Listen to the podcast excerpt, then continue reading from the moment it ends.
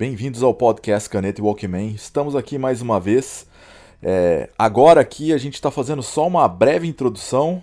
Estou aqui junto com o Vitor. Olá, Vitor. Eu. A gente gravou um episódio extra é, dois meses atrás, cerca de dois meses.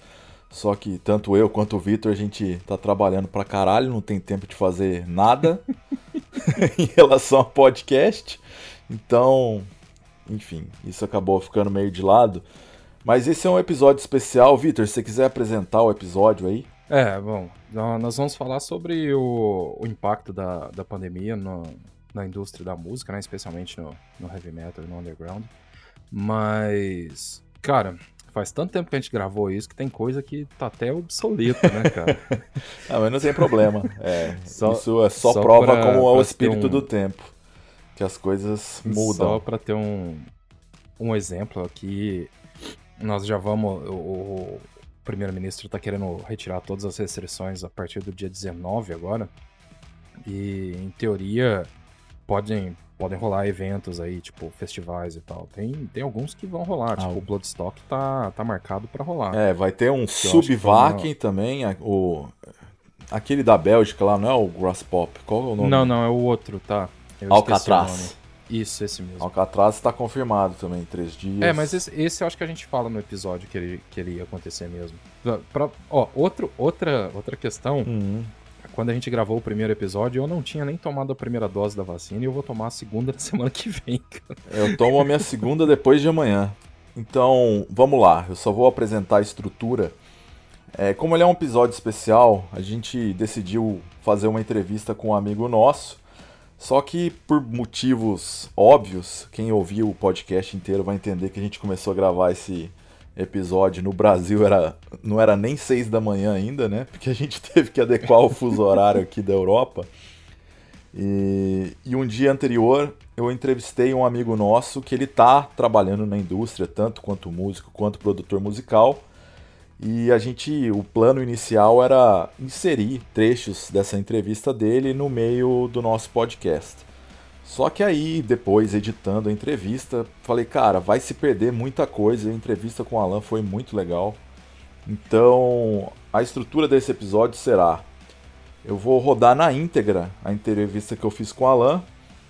E depois vai rodar o nosso episódio que eu gravei junto com o Vitor, o Beto e o Rogério os membros cativos aqui do nosso podcast. E, enfim, é, eu falei já sobre o nosso retorno, o nosso possível retorno. Isso aí fica tudo meio em aberto até os dias de hoje. É. Ou seja, existem coisas que não mudaram muito. e o Rogério tá foragido. Rogério, se você se demitiu, por favor, nos informe. A gente não tá sabendo sobre o seu paradeiro.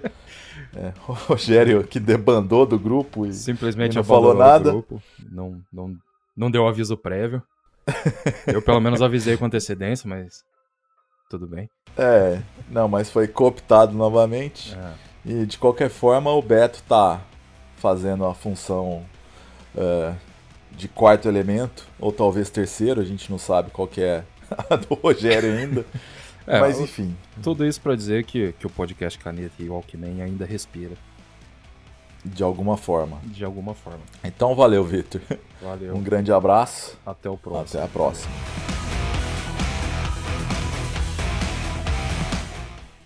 Fala galera, beleza? Eu sou o Tim Alan, sou guitarrista do Lot Loren, produtor musical lá no estúdio Rock. Né? Trabalho com várias bandas de rock metal na região ali do, do sul de Minas.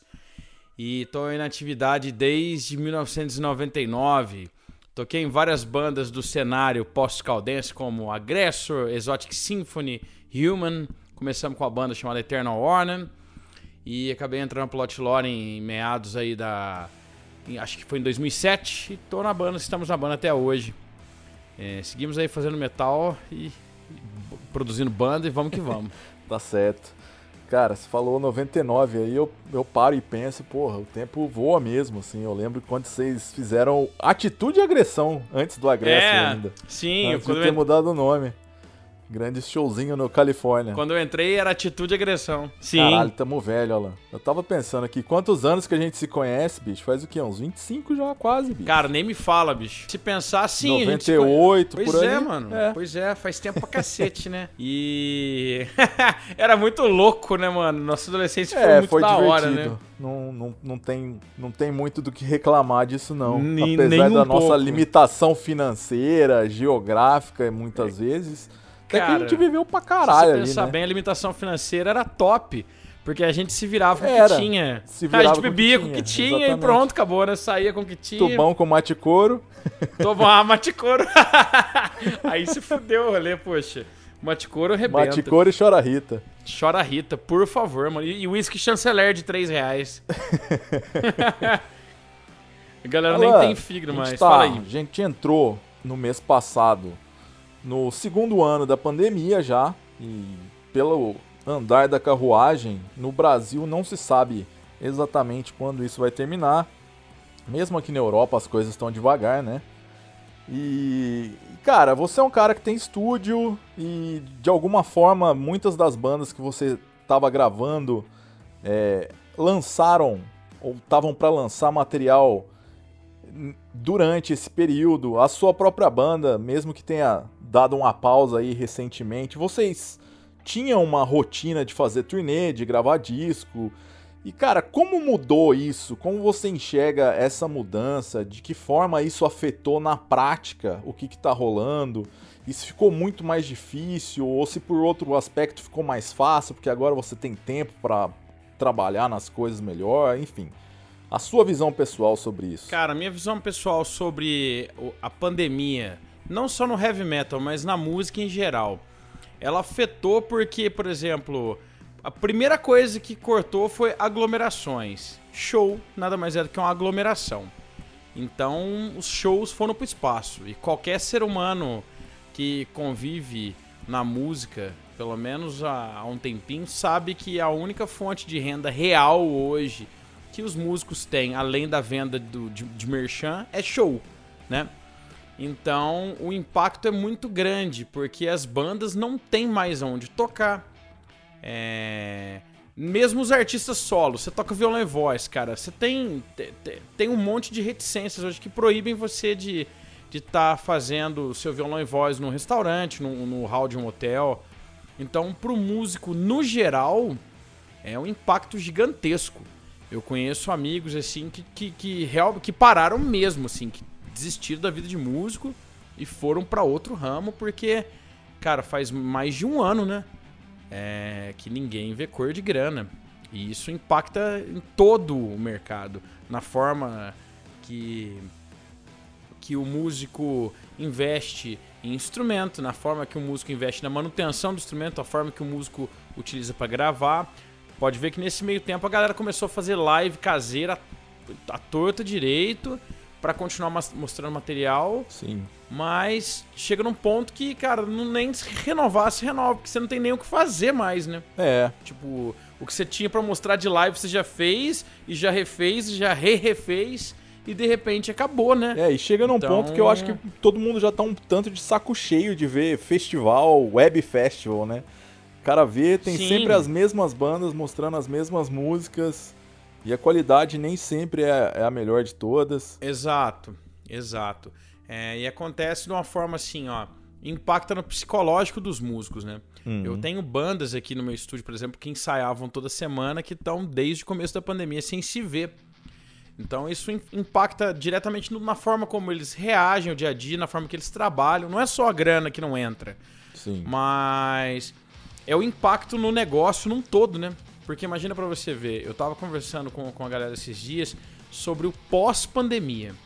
Uhum. Muitas pessoas que saíam todo final de semana, de quarta a domingo, vão acostumar com a rotina de casa e quando voltar da pandemia, pode ser que essas pessoas nem voltem a sair mais, nem voltem a fazer parte de underground mais, Pois é. né? Tem gente que tá na secura, que, não, quero sair, tô louco pra ir num showzinho, tô louco pra ver uma banda. E tem galera que não vai voltar, mano. Eu- eu- muitos hábitos mudaram, né? O hábito de consumo totalmente mudou. Sim. E, e eu, assim, eu não sei como que você tá aí, mas é, É, eu não sei como que você tá fazendo aí, mas, bicho, Sim. eu desde que eu parei de ir em show, eu tô comprando 30 vezes mais coisa. Todo o dinheiro que eu tinha pra gastar em show, eu tô gastando em disco. que, que top, que inveja. é, cara, eu não posso. É, não posso ver. Mas assim, você tem que entender a devidas proporções, né? O preço de um disco aqui é o preço de um almoço. Sim. No Brasil é o preço de um salário mínimo, né? Assim, muito, da- muito do, que começou, que, do que começou a sair ficou impraticável, cara, no Brasil. É, por exemplo, assim, se você curte uma banda que não tem aqui, você vai comprar o CD, fica caro por bosta, cara. Sim. Chega num ponto que você fala assim, mano, como que eu vou manter? Igual, eu sou um cara, eu sou casado, tenho filhos, tenho um negócio que é um estúdio, né, que, Sim. que quer queira, quer não, é uma constante de investimento, manutenção. Chega num ponto que você tem que escolher, mano. Ou, cara, eu vou, ou vou juntar pra comprar aquele microfone, ou vou comprar o CD da banda que eu gosto. Cara, Sim. é foda, bicho. É. Chegou num ponto mesmo que a co- a coleção, a coleção ela fica para acaba ficando pra segundo lugar. né? Sim. Até por no meu caso, eu fico muito chateado porque assim, cara, eu sou um cara que eu sou apaixonado em sentar no sofá, no meu som e colocar um CD e escutar ele do começo ao fim com as letras, cara. É a coisa que eu faço desde desde, de- É, eu, eu, pra mim é um desde ritual moleque, também, cara. né? Mas isso é muito da época que a gente viveu também. Que a gente aprendeu a ouvir som assim. Que era sentar, pôr o disco pra tocar de cabo a rabo, lendo letra. Não só letra, né? Você Sim. descobria muita banda pelos agradecimentos Sim. das bandas. Via nome de zine, tinha endereço, escrevia carta pra não sei quem. Você conhecia produtor, técnico, engenheiro, o nome desses caras tudo, fotógrafo, tudo por encarte, né? É. Tipo assim, eu a primeira vez que eu ouvi falar do Martin Burt foi num CD do Iron Maiden. É um bagulho muito louco. Sim, sim. Assim que você abre e fala, nossa, cara, aqui, ó, é Martin Burt. Aí você começa a ver as entrevistas e fala assim, ah, que legal, mano. É muita gente, é muita coisa envolvida. Você, você, você consegue entender que tem todo um grande trabalho para que aquele material chegue na sua mão. Né? Hoje em dia, acho que não. A galera ouve na, na- no Spotify e. Vou dar um exemplo meu aqui. É, depende do, do, do formato que sobem as músicas pro Spotify, por exemplo. é, não consta nem o nome do produtor, cara. É, isso é verdade. Saca? Você ouve a música lá, cara, e às vezes não consta nada, não tem nenhum tipo de dado, você não consegue ter acesso a nada. Então, na verdade, o consumo musical hoje, ele é totalmente pasteurizado, mano. Você ouve a música e acabou. Não tem, não tem um contexto on- que você tá inserido, saca? Sim. Igual um CD, igual a capa, né? Coisa linda, maravilhosa. Abrir uma capa de um vinil Gatefold. duplo. O cheiro, o cheiro, né? Não, o cheiro do disco, mano. Aí você bota, cara. Aí você é obrigado a levantar depois da quarta música pra virar o disco, tá ligado? Isso é sensacional, Isso cara. quando não é duplo, né? que a cada duas o cara. Não, One Just For All, por exemplo, você tem que trocar, né? A cada duas, né, mano? Pois é. Você vai troca, depois troca de novo. Mas é, essa, esse formato de consumo da música, ele impactou muito. E assim, o lance da pandemia só piorou. Né? Já vem, você sabe, tipo assim, já faz Sim, muitos e muitos anos que. questão histórica, Fazem é. muitos anos que, que, que a música mudou, o consumo, né? Que ficou, tipo assim, praticamente impraticável pra uma banda viver de venda de disco e pro fã comprar todo o disco que ele quer comprar, né? Ficou impraticável. É, pois é. É, Mas ao mesmo tempo, cara, tem muita gente seguindo em frente. né? Cara, já que você falou aí dessa remodelação, né, da indústria, enquanto músico, você fala, ah, hoje em dia o fã não necessariamente tem dinheiro pra comprar um disco. Eu sei que vocês fizeram uma campanha de crowdfunding um Sim. tempo atrás pra poder lançar o disco, né? Porque hoje em dia não tem mais muita alternativa em relação a isso. E, cara, o dinheiro que vocês ganham num Bandcamp, num Spotify da vida, eu imagino que isso seja, sei lá, troco de pinga. É, às vezes até paga mais, né? Às vezes tem a manutenção de manter tua música no servidor do Spotify, acaba gerando gasto e não sim, lucro Sim. em contrapartida do que é ouvido. E.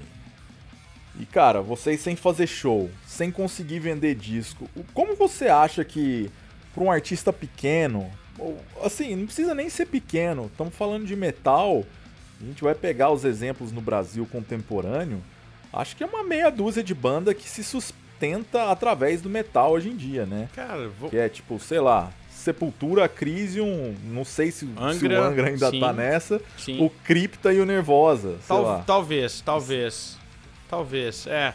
Nem o Torture entra na dança, Deve né? ter al- É, não, deve ter alguma outra banda por ali, mas. Corsos, talvez, mas não hoje, né? É, o- então, aí é que tá. Hoje em dia, cara, é, qual é a função que as- essas mídias digitais têm e como você vê isso aplicado pra vocês, assim? Bom, vamos lá então. Vamos partir do pressuposto assim, ó. Uma frase que eu, um lance que eu vi no final do ano foi assim.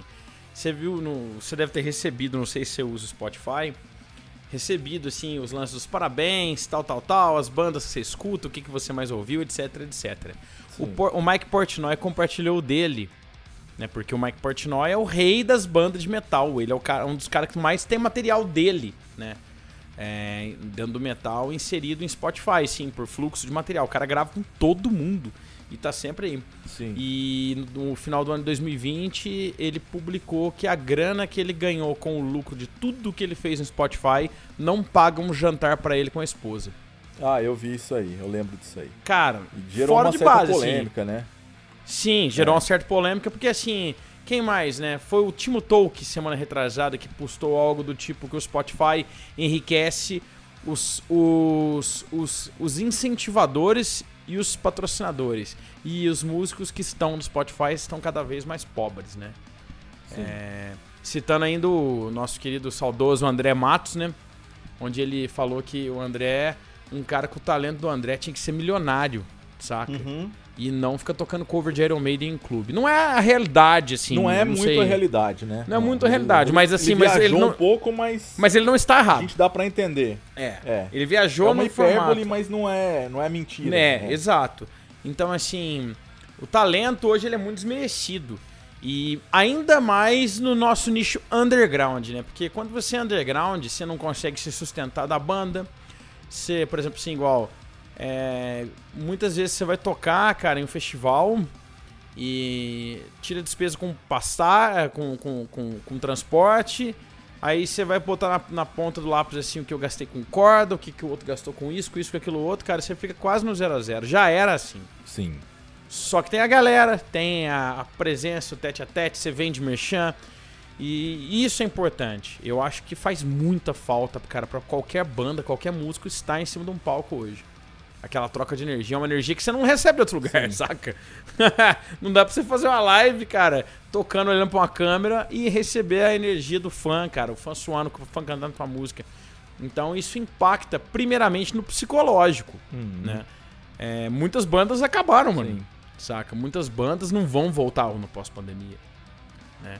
É, a par- Tem muita banda que a parte boa está em cima do palco. Não é, por exemplo, tem, tem, tem banda que os caras nem se trombam, mas eles fazem força porque a banda toca, a banda sobrevive.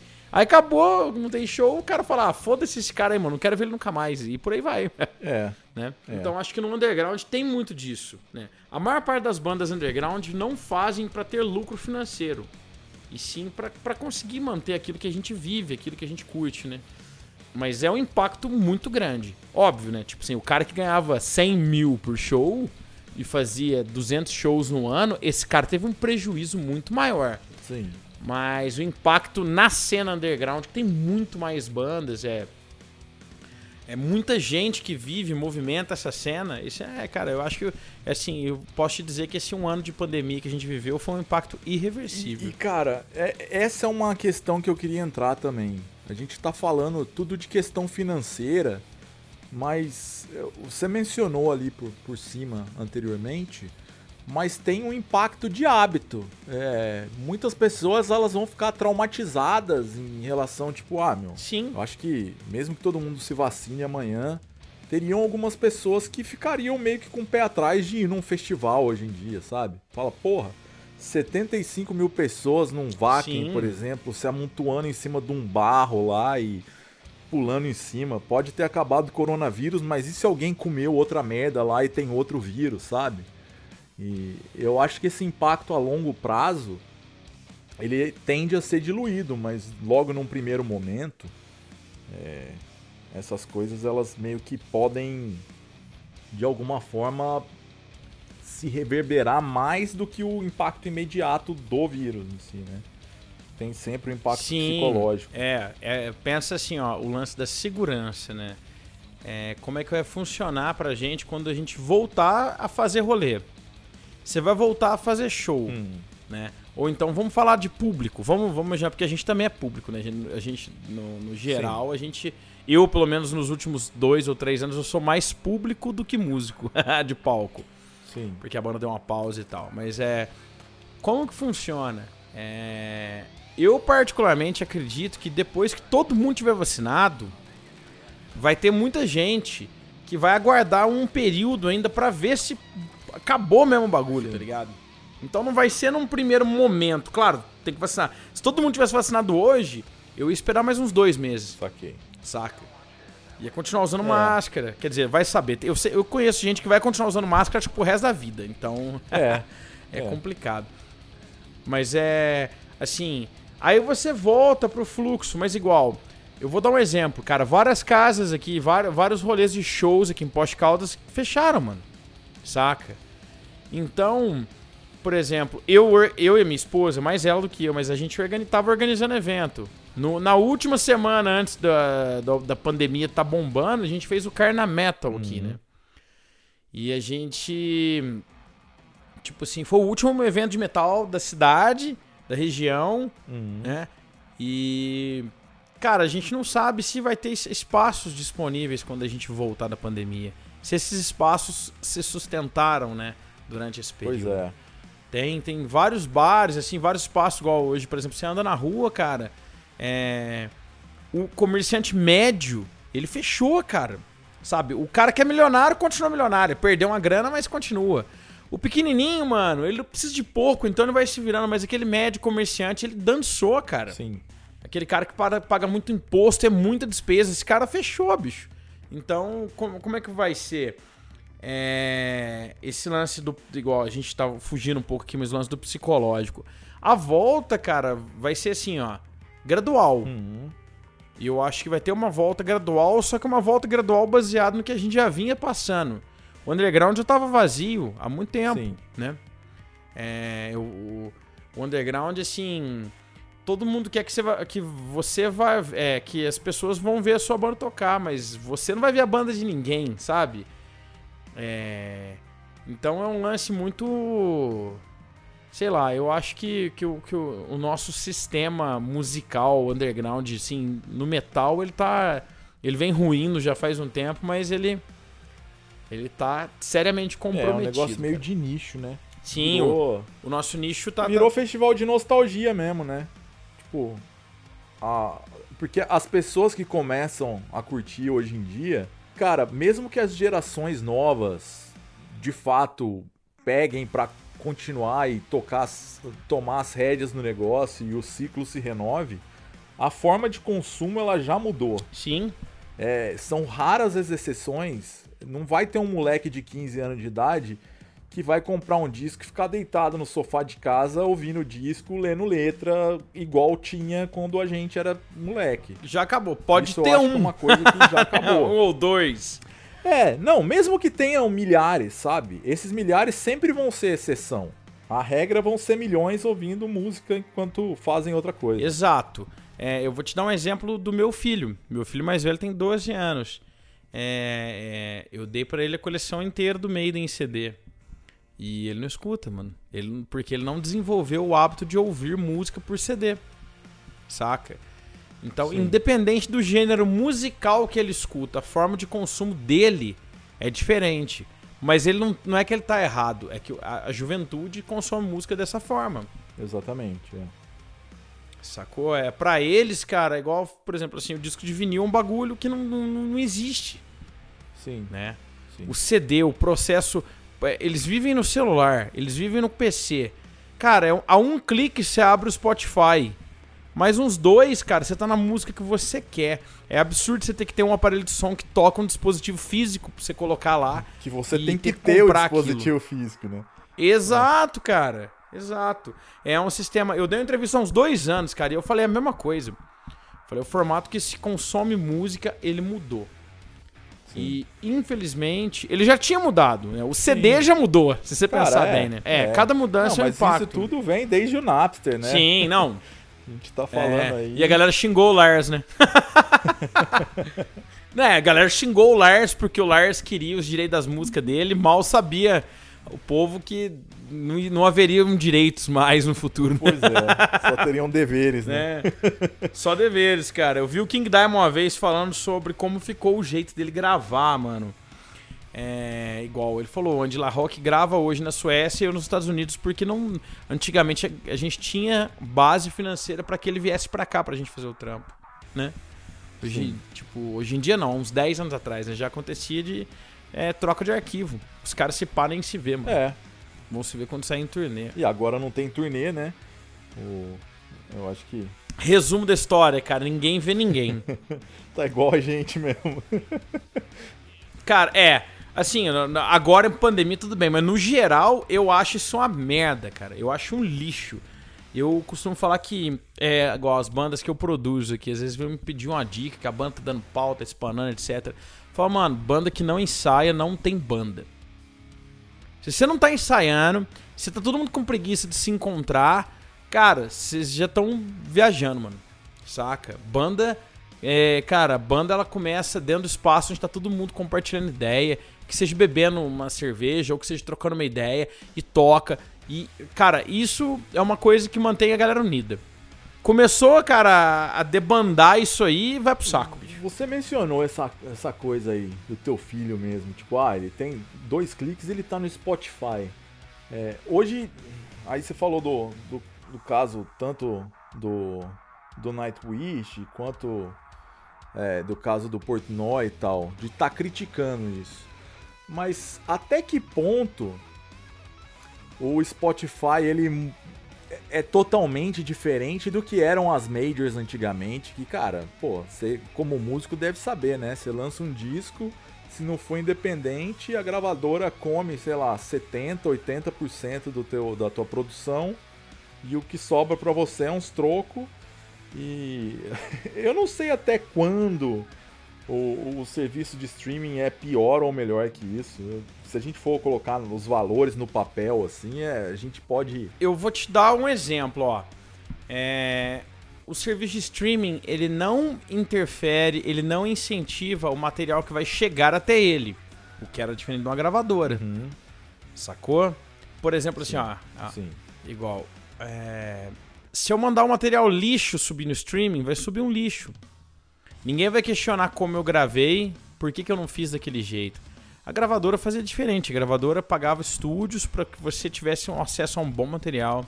Ela te pagava um fotógrafo, ela te pagava um produtor musical.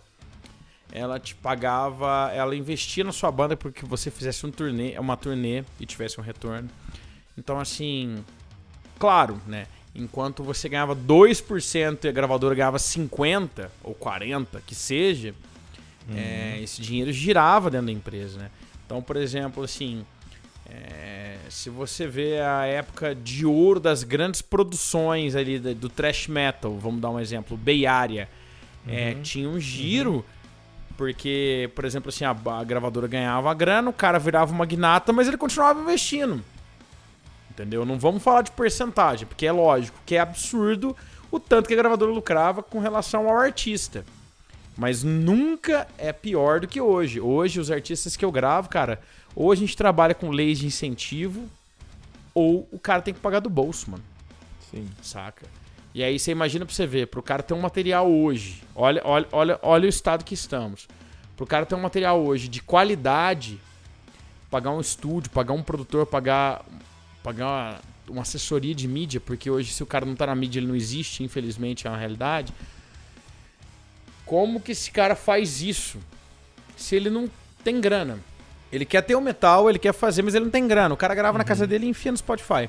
E aí? Ninguém ouve. Não, cara, ou às vezes ouve, mas assim, é igual eu falo, aí o padrão da música dá aquela caída brutal. Aí você ouve muita música mediana, não falando só da qualidade da música, mas da entrega. É muita coisa assim com, cara, com. É o genérico, né? É muita coisa. É, cara, muita coisa. Mas é muito. Hoje em dia domina o mercado. É o conceito de você trabalhar com. Porque tudo barateou, vamos dizer assim, ó. Hoje em dia, é, há- há 40 anos atrás, é, o, o produtor era o único cara que sabia o que acontecia dentro do estúdio. O cara era um milagreiro, pode crer. O cara entrava lá, os negros tocavam, aí pá, saía o rolê. Uhum. O produtor que fazia. Aí de repente, mano, hoje em dia todo mundo tem acesso a materiais. Não só a música, mas acesso a equipamento. Então, por exemplo, assim, ó, você compra um microfone de dois mil reais e você nem tem sala para usar ele. Sim. Mas aí você acha que isso é tudo suficiente. Então você começa a fazer teu material e aí outro. Não tô criticando, porque eu comecei assim. Né? Mas é o que eu tô falando com relação a como funciona o mercado. E de repente no mercado, cara, você tem acesso a um milhão de coisas onde nem sempre o material final tem qualidade. Sim. Não, igual eu falo assim, todo mundo tem que começar. Mas você começa e você faz o quê? Você, você evolui e você melhora a cada passo, né? Eu acho que essa é a nossa busca como, como ser humano no geral, né? Por exemplo, você grava um disco, você quer que o outro seja muito melhor. E que o outro seja foda. E assim vai. E aí você faz um show e você quer que o outro seja melhor. E essa é a tendência de você conseguir melhorar. Mas a gente caiu num lance, tipo assim, de que de repente, cara, a qualidade do, do material foi ficando pra trás Sim. saca? E aí abre aquele velho lance. Algumas bandas ainda estão em gravadora. Algumas bandas ainda são grandes. E aí você cria uma lacuna muito maior entre as bandas que são grandes e as bandas que estão no underground, saca? Pois é. Se você ouviu a década de 80, o material das bandas que eram mais underground e as bandas que estavam estourando, é, a diferença não era tão grande. Hoje é gigantesca, velho. Saca? Você comparar, por exemplo, um disco do Metallica com a banda que na, na década de 80. Fora, vamos desprezar aí a qualidade de composição Sim. e a criatividade artística. Sim. Falando em qualidade de disco. Certo. Cara, se você comparar os discos de uma banda underground e o disco do Metallica da década de 80, a discrepância sonora não é tão grande quanto você comparar o Metallica hoje com uma banda É. underground. Pra mim, pelo menos, eu acho a discrepância É, é gigantesca. né? E isso é impacto da falta de investimento de terceiros. Porque todos nós sabemos que o Metallica não chegaria em lugar nenhum se ninguém tivesse investido grana neles em algum momento da carreira. Claro. né? claro. Isso é fato. É, então eu acho que é isso. Você falou sobre o impacto da- da- das gravadoras com relação ao Spotify. Pra mim, o mais claro é a qualidade do material, saca? Entramos em um período Uhum. de total é, autossuficiência. A gente entrou já faz um tempo. é, onde o artista ele tem controle total sobre a arte dele. Então ele mesmo produz, ele mesmo desenha, ele mesmo fotografa, ele mesmo escreve e nem sempre, salvo alguns casos de ótimos artistas que são bons em tudo, nem sempre isso contribui para a qualidade final do trabalho dele. Agora que já meio que encerramos esse papo de Spotify, eu queria falar sobre questão de festival, questão de, de show mesmo. É... Cara, e, e- e em relação a público, né? Eu não sei se. ah, Tipo, a gente tava falando, o Lot Loren tava, já tava meio em pausa antes da pandemia. Mas eu não sei se vocês estavam com planos de, de fazer com que as coisas tivessem voltado no ano passado ou esse ano, ou se você falou, ah, pô, agora minha filha já tá um pouco maior, agora ela já tem, sei lá, não precisa tanto de mim aqui em casa, eu já posso pensar em fazer turnê de novo. E, e- e de que forma isso afeta não porque a gente fala muito sobre a nossa questão de público, né? Falando, pô, eu Sim. tinha vários festivais pra ir, várias bandas que eu queria ver, e algumas adiam, algumas ficam anunciando e tal, mas no final das contas, é, tem, tem banda também, né? Tem o outro lado. Sim. E, e, cara, pras bandas, você enquanto músico, assim, o que que muda em, em- em relação a público? Eu acho que todo mundo que tá ouvindo a gente aqui é público o suficiente pra saber como isso afeta a gente, mas e o outro lado? Cara, a parte musical, assim, igual você falou do lance da minha filha, né? É, minha filha tá com dois anos, a minha caçula. É, Quando eu fiz a turnê na Europa com o Lot Loren, né? A, no, a turnê do disco Raven Soul Society em 2013, a minha filha, Maria Luísa, tava com cinco meses. Eu fui pra Europa, ela mamava, eu voltei ela tava comendo já.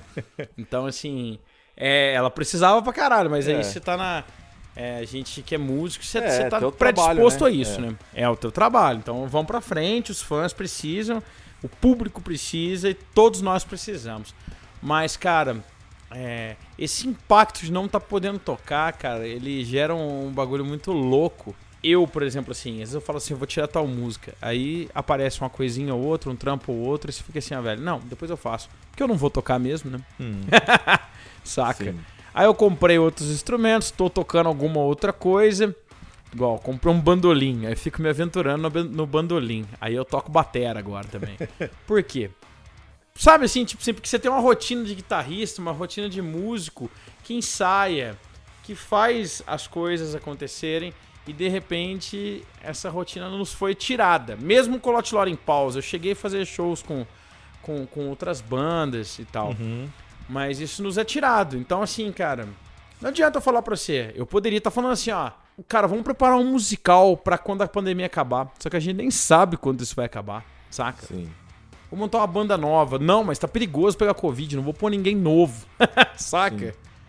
Então, cara, é, é, pra mim, como músico, esse é o impacto maior, assim. É não poder estar tocando, né? Porque tocar a gente toca, mano. Igual eu falo assim, ah, o Lot Lauren parou. Mano, cara da uma banda, precisa de um guitarrista, qualquer banda de brother. Mano, preciso que você quebre um galho. Mano, eu vou lá e faço, porque é, metal é a vida, bicho, sabe? Assim, tá, tá em cima do palco é, é o que eu mais curto fazer. Sim. E não tem, não tem palco. Então, cara, assim, acho que pra mim foi tão traumatizante que a guitarra, as guitarras estão ali encostadas.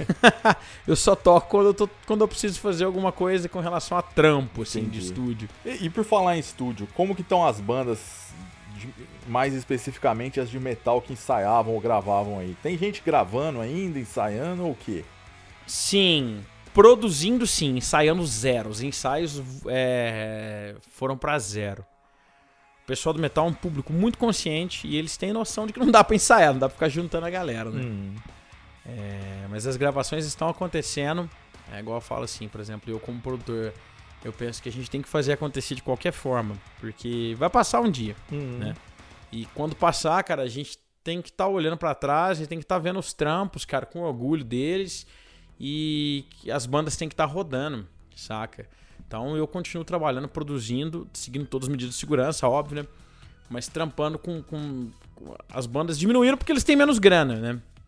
Então assim, houve uma readequação do sistema. E você vê um impacto na, na qualidade das gravações agora que as bandas não tem muito como ensaiar? Você fala, porra, antigamente era muito mais fácil gravar, nego vinha aqui, punha a mão no estúdio, dois takes já tava gravado, agora tem 20 takes pra fazer uma Cara, música. hum, assim, ó, pelo, pela, os músicos que eu estou trabalhando, assim, que eu tenho, porque eu posso falar só sobre o que eu tô fazendo, né?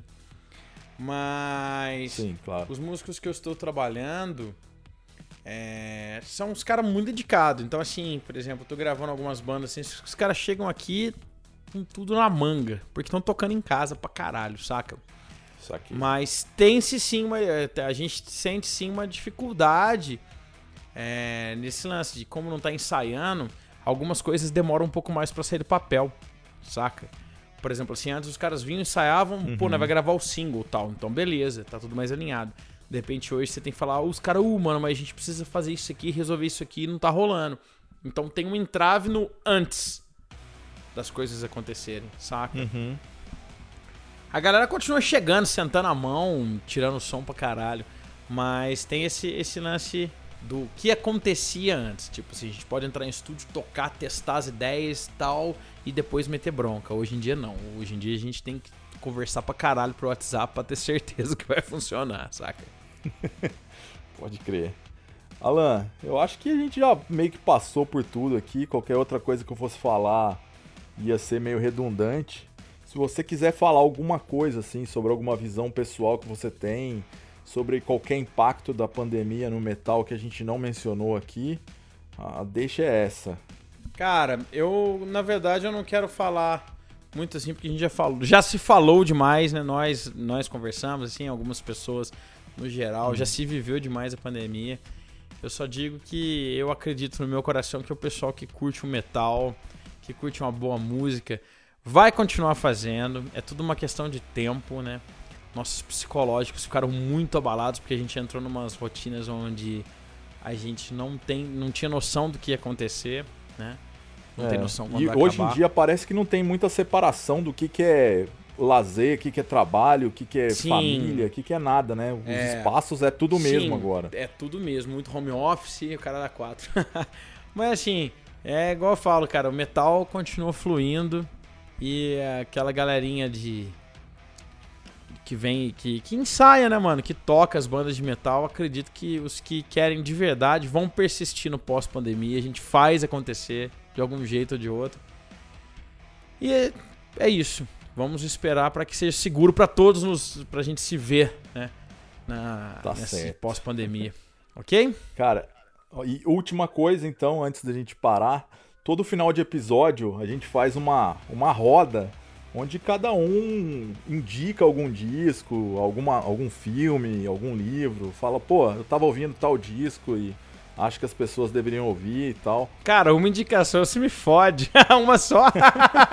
Não, pode, pode mandar várias, pode mandar várias. Cara, Só você não- vai. Você eu sei que vai brigar comigo, mas eu tô ouvindo muito Nightingale. Cara, eu, eu gosto, o Vitor que não gosta eu gosto muito. pra caralho, mano. Eu gosto pra caralho. Tô ouvindo muito Nightingale. Ah, uma. Assim. É, eu igual eu falo assim, eu nunca parei de ouvir nada, né? Eu nunca Uhum. troquei de estilos. Então, assim. É, as coisas que eu vim ouvindo no decorrer da vida, elas foram só acrescentando. É, mas eu curto muito, cara, o pessoal da Lepros, né? A banda Lepros lá da, da Eles Noruega. até estavam tocando como banda de apoio do Issan, do Emperor. Não. Sim, que, É. cara, sensacional. O, disco, o Issan tem um disco chamado Eremita que eu passo mal, bicho. e. Assim, eu gosto muito hoje, eu, assim, Uhum. é, dessa, dessa, dessa vibe desse New Prog. Entendi. Que ele é, é muito massa. Mas, assim, cara, não tem muito o que indicar, não, mano. Se eu for falar assim, se eu falar pra você não. Eu vou falar assim pra você ouvir o quadro do. Sep- Pra galera ouvir o quadro do Sepultura. É, não, mas aí todo ouvir mundo todos ouviu, do né? Free Kitchen.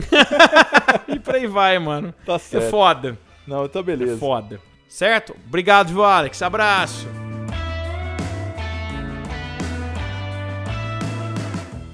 Bem-vindos ao podcast Caneta e Walkman.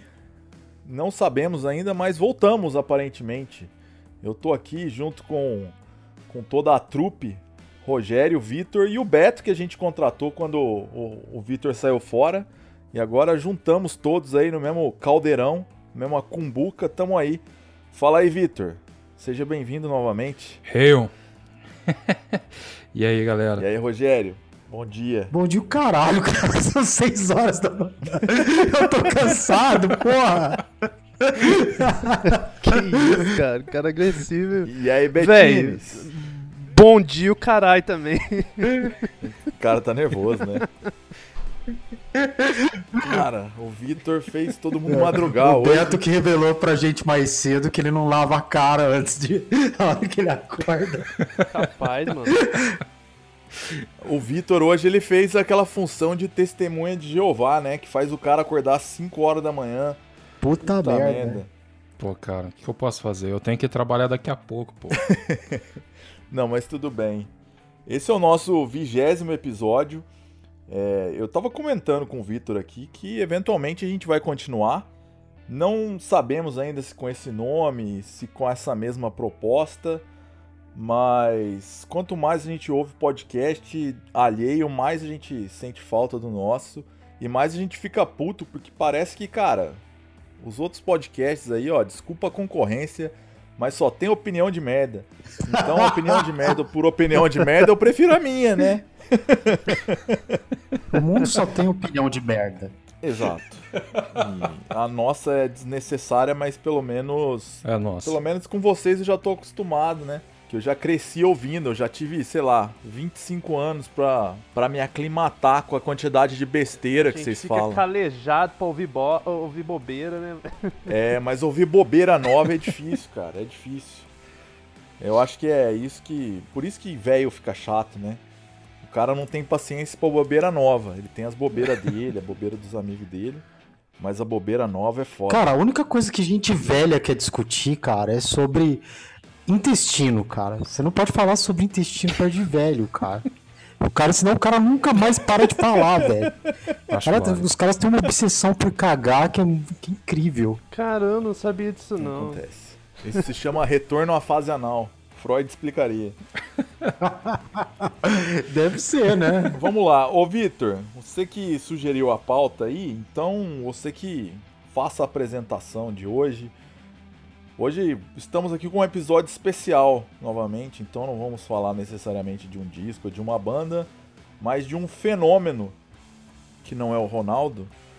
Vitor, mete brasa aí. Então, cara, eu sugeri pra gente discutir hoje aí o- os efeitos da pandemia dentro da, da cena metal, não só da- dentro da cena metal, como da, da indústria da música como um todo, cara. É, vamos falar um pouco sobre alguns festivais que foram cancelados, né? O, o impacto que isso tem dentro da, da música. É, os serviços de streaming também, que, que são um- um- uma outra, uma- um outro problema e solução ao mesmo tempo, né, cara? Acho que fica bem claro, a gente vai deixar isso mais ou menos claro mais um pouco pra frente e falar também sobre alguma, alguns músicos que, que faleceram também durante a pandemia. Eu não sei se alguém mais quer, quer abordar outro assunto, mas acho que são, são esses os, os três principais tópicos que eu separei aqui. Vamos lá, ô, Vitor, você quer começar com o festival? É, vamos, com- vamos começar a falar sobre, sobre festivais. Eu foquei um pouco no- nos europeus. Eu não, não pesquisei muito a respeito de, de festivais pelo mundo afora, não. Mas. Então, cara, eu, eu queria falar né, mais sobre o impacto financeiro do, no- dos cancelamentos e tal, mas acho que ficou nessa minha pesquisa, primeiro, cara, a escassez de dados é muito grande em relação à presença de público e o que, que movimenta de, de grana nesse, nesses festivais. Sim. Mas acho que deu pra ter uma ideia de que também eles vão ficar tranquilos ainda com mesmo cancelando 2020, a maior parte cancelou 2021 também. Sim.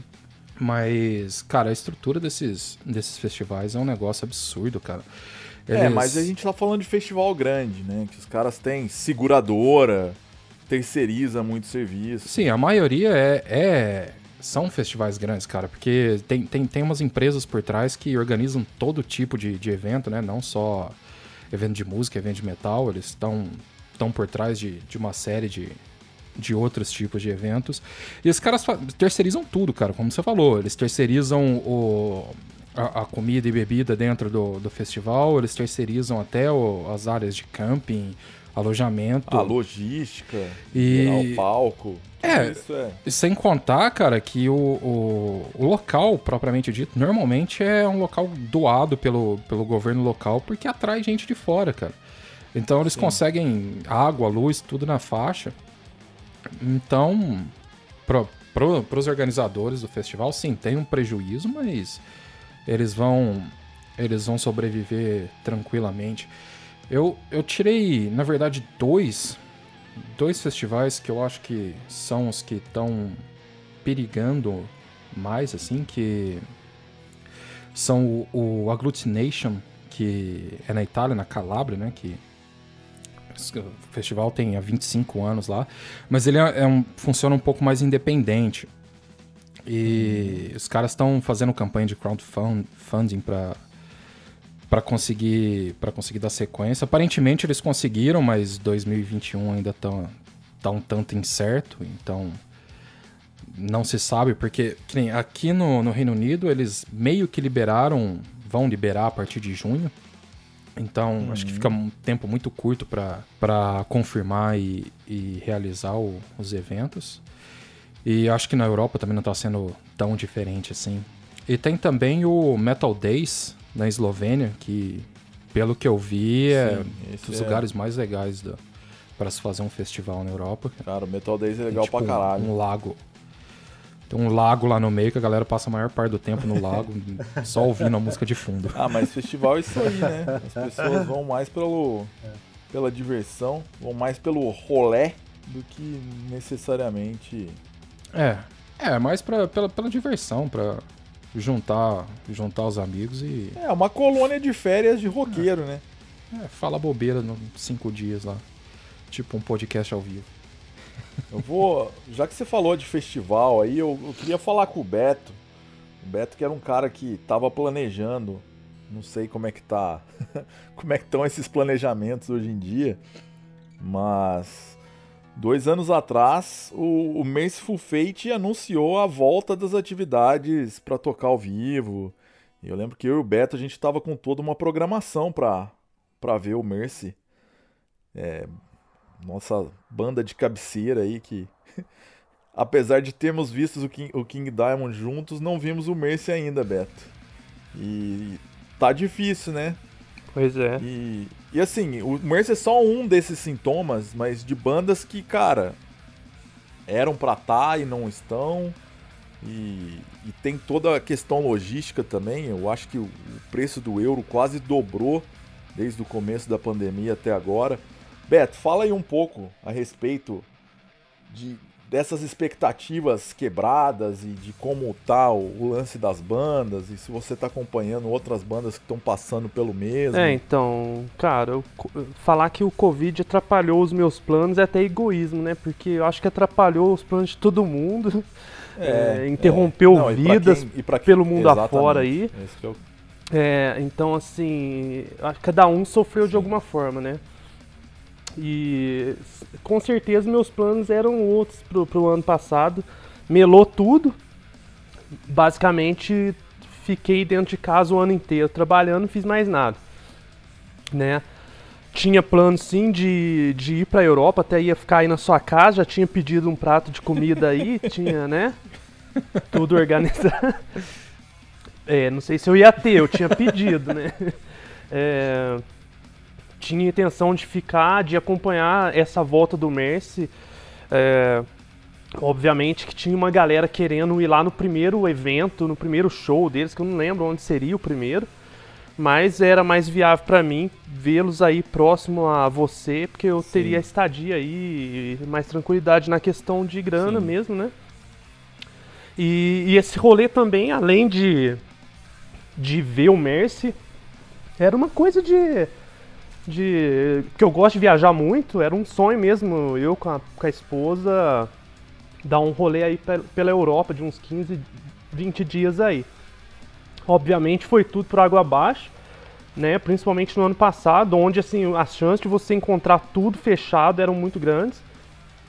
Então, pô, como é que você sai numa viagem assim que você investe para chegar, num, sei lá, num ponto turístico e tá fechado ou né, restrito, pelo menos fica ruim, né? Sim. né?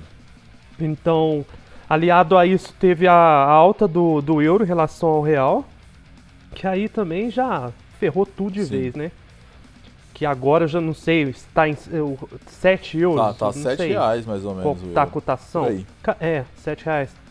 Cara, é um absurdo. Então, assim, pro nosso ganho aqui já, já tá se tornando coisa de luxo. Então, gastar em euro. e tinha esse, esse projeto, tinha o King Diamond que viria para cá também, que seria em maio. Sim. Então você imagina, ia pegar o Mercy voltando, o King Diamond aqui, Impala Nazareno, que, que iria tocar no Brasil pela primeira vez também. O Imperator também, primeira vez no Brasil. O Imperator, é, Deny of God, que era outra banda que eu queria muito ver, que eu perdi da outra vez, Melô. Então, assim, foi só, foi só uma coisa atrás da outra, foi uma avalanche de coisas sendo canceladas. Sim. Então, assim, para mim teve um, um, impacto muito grande, que seria um dos, do, dos anos que eu iria mais me divertir fazendo coisas que eu gosto, que é realmente estar atrás do, do rock por aí. E, assim, foi zero, né? Mas é aquele negócio, a gente reclama, mas todo mundo tem, tem seu direito, porque tá todo mundo no mesmo barco. Então, é, a, a gente ainda sofreu alguma coisa, teve gente que sofreu muito mais. Perdeu familiar, perdeu emprego, perdeu renda, é, né? Então, assim, cara, dói, é. dói para todo mundo essa porcaria aí. Claro, claro. Isso tem uma implicação muito maior do que necessariamente só financeira, né? Eu acho que a questão humana é uma perda irreparável. Com certeza. E Rogério estava falando aí sobre, sobre o que estava rolando no Brasil, né? Os números que. É, é, tanto número que a gente às vezes esquece um pouco da dimensão humana por trás de cada número. É, não sei quem disse, né, que a morte de um é tragédia, mas a morte de milhares vira estatística. E, e, cara, eu acho que isso é um fenômeno que no Brasil parece que meio que se normalizou, né? O Rogério tava falando aí, ah, tá tendo festival clandestino, show clandestino e coisas do tipo.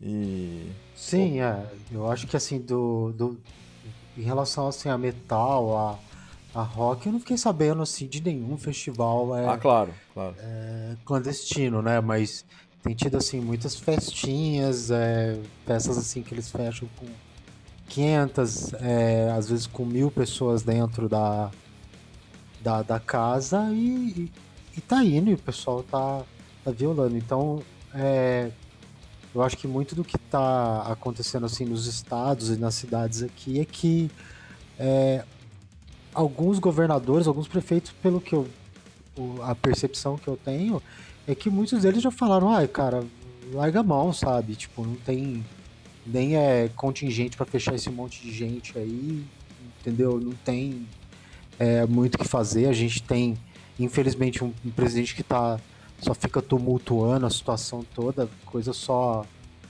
pior. Eu acho que muito do que a gente fala assim, a gente tá aqui é, é, é fechado, mas a gente é, ao contrário de muitos outros países, a gente não tem assim muita perspectiva de quando isso vai acabar. Mas, né, não é mais uma coisa que a gente consegue falar assim, ah, olha, daqui talvez seis meses as coisas comecem a normalizar, ou olha, até julho boa parte da população vai estar vacinada. Não, a gente não sabe, na verdade. Talvez essa coisa ainda se estenda esse ano e, e, e quiçá até o outro ano ainda.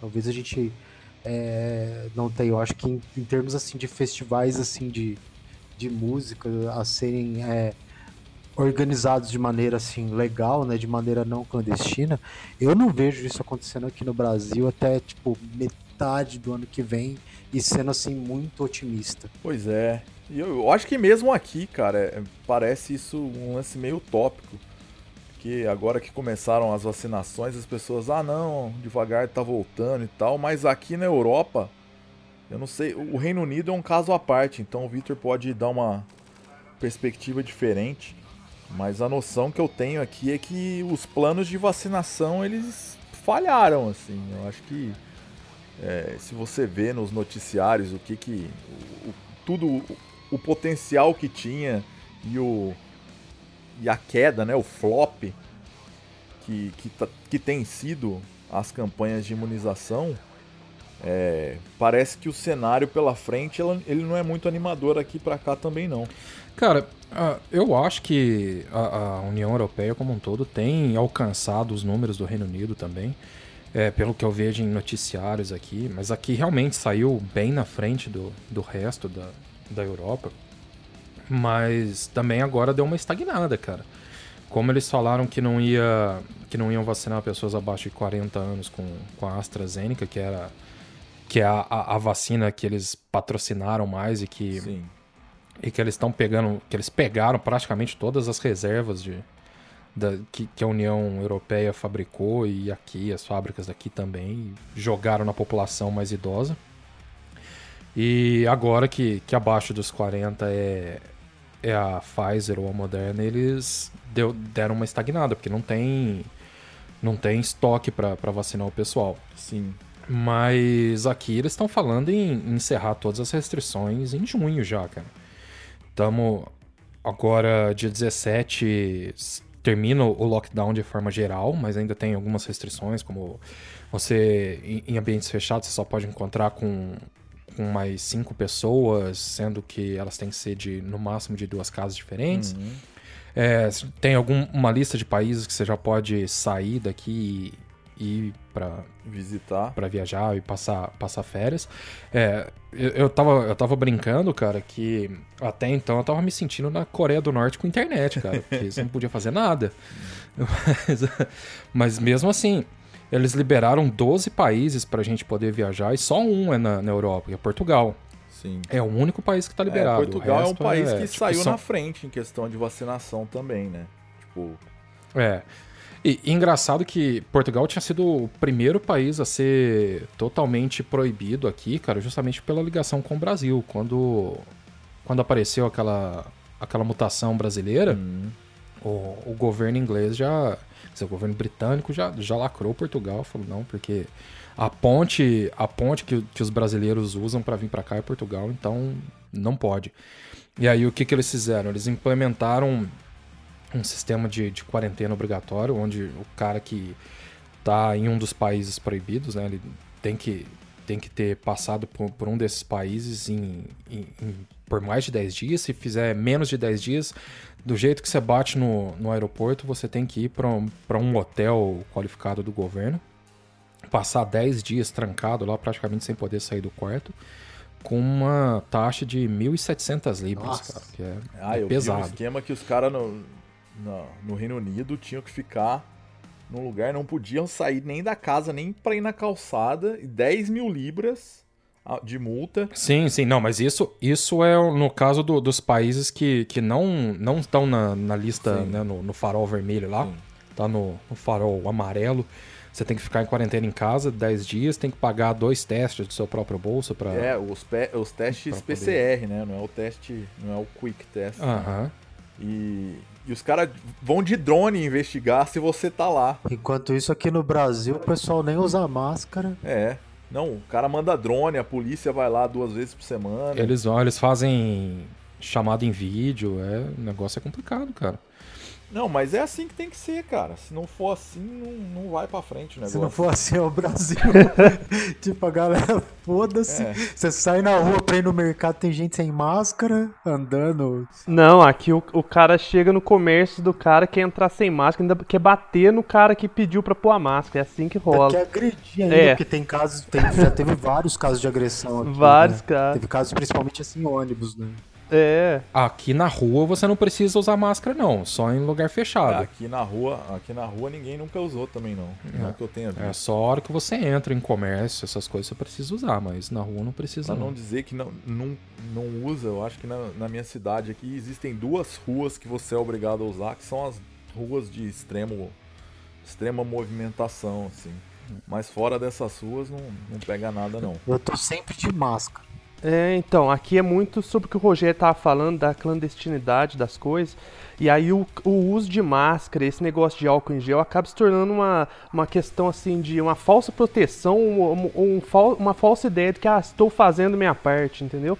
Então, assim, você- coloca a tua máscara para entrar em tal local, ó, tá andando de máscara, um, um pote de álcool em gel na porta, e, e lá dentro tem 200 pessoas aglomeradas clandestinamente, entendeu? É, e outra, todo mundo sabe que ah, já foi divulgado isso, que o lance de álcool em gel é, é o, é o mínimo, né? É, cara, a sim. infecção por superfície é quase nula.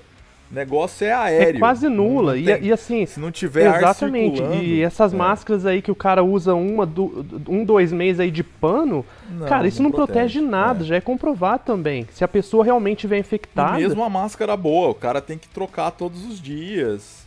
E outra, se o cara tiver de barba, eu não faço minha barba desde o ano passado. É, a barba, ela meio que, É. que, que fode o esquema na máscara também. Ela abre uns espaços, né, cara? Pois é. Cara, é, é uma questão complexa, né? É a questão de infecção mesmo. É muito mais comportamental e de, de seguir tais regras, como vocês estão falando aí, de assim, de, sabe, de fazer a quarentena correta, de não, de, eh, de não fazer aglomeração, etc. A gente já sabe que a transmissão é, ela é dessa forma, é aérea, é de local fechado. Então, assim, é muito mais fazer esse, esse- seguir essas recomendações assim do que ficar com, com ideia de, de álcool em gel e, e, cara, que na verdade é só pra É um mascarar paliativo, né? um Um negócio. É, é, Mas aqui o pessoal, o, o pessoal não tá respeitando principalmente essa coisa da, da- do, do distanciamento. Você vai no supermercado, por exemplo, tipo assim, tem lá as marcações pra você manter a distância da pessoa. Você olha pra trás e o camarada tá quase colado em você. É. Você fala, meu, Cara, mas aqui isso também caiu por terra tem um tempo já, viu? Se- sendo bem sincero. Esse negócio de distanciamento social, especialmente dentro de loja, essas coisas, já o pessoal não respeita mais também, não. Aqui o pessoal tava fazendo manifestação à torta à direita também. Ah, aqui Semana em passada, alguns duas lugares atrás. tem, tem também. É, o Bremen não, né? É, Bremen é uma cidade relativamente progressiva e onde as pessoas tendem a, a ter uma consciência maior, assim. Mas se você for pros, pro sul da Alemanha, ou as cidades onde, em especial, né, onde era o- a Alemanha Oriental, cara, é, É, não- mentalidade... Você sabe, eu, eu tava vendo ontem, cara, o governo listou algumas coisas que agora iam estar liberadas a partir do dia 17. E eu vi uma que, que eu fiquei rindo sozinho, cara. Agora a gente pode abraçar de novo. Ah, boa. Tava lá na, na lista. As pessoas podem se abraçar. Falei, porra, velho. Coreia do Norte com internet, velho. Cara, vamos voltar pro assunto do rock aqui, senão a gente vai, vai se perder muito, assim. É, Eu queria puxar o assunto de... Assim, o Alan, ele, ele deu uma perspectiva geral, eu vou colocar o áudio dele aqui. A gente estava falando sobre como isso afetou as bandas diretamente. E o Alan tá falando num modelo meio microcósmico, mas que eu imagino que deva se estender para vários países, várias, várias cenas, que é o seguinte, muitas bandas elas não se veem mais, não ensaiam mais, não tem muita essa experiência de, de banda mesmo, assim. E ainda que algumas estejam gravando, alguma, ainda que algumas estejam, sei lá, eventualmente ensaiando, não tem aquela rotina de, porra, precisamos ensaiar para fazer turnê, ou precisamos ensaiar para gravar um disco novo. E, enfim, aquela rotina mesmo de, de interação. E. E, cara, e de que forma isso tem influenciado não só na, na logística, mas em relação à qualidade mesmo do que tem sido feito.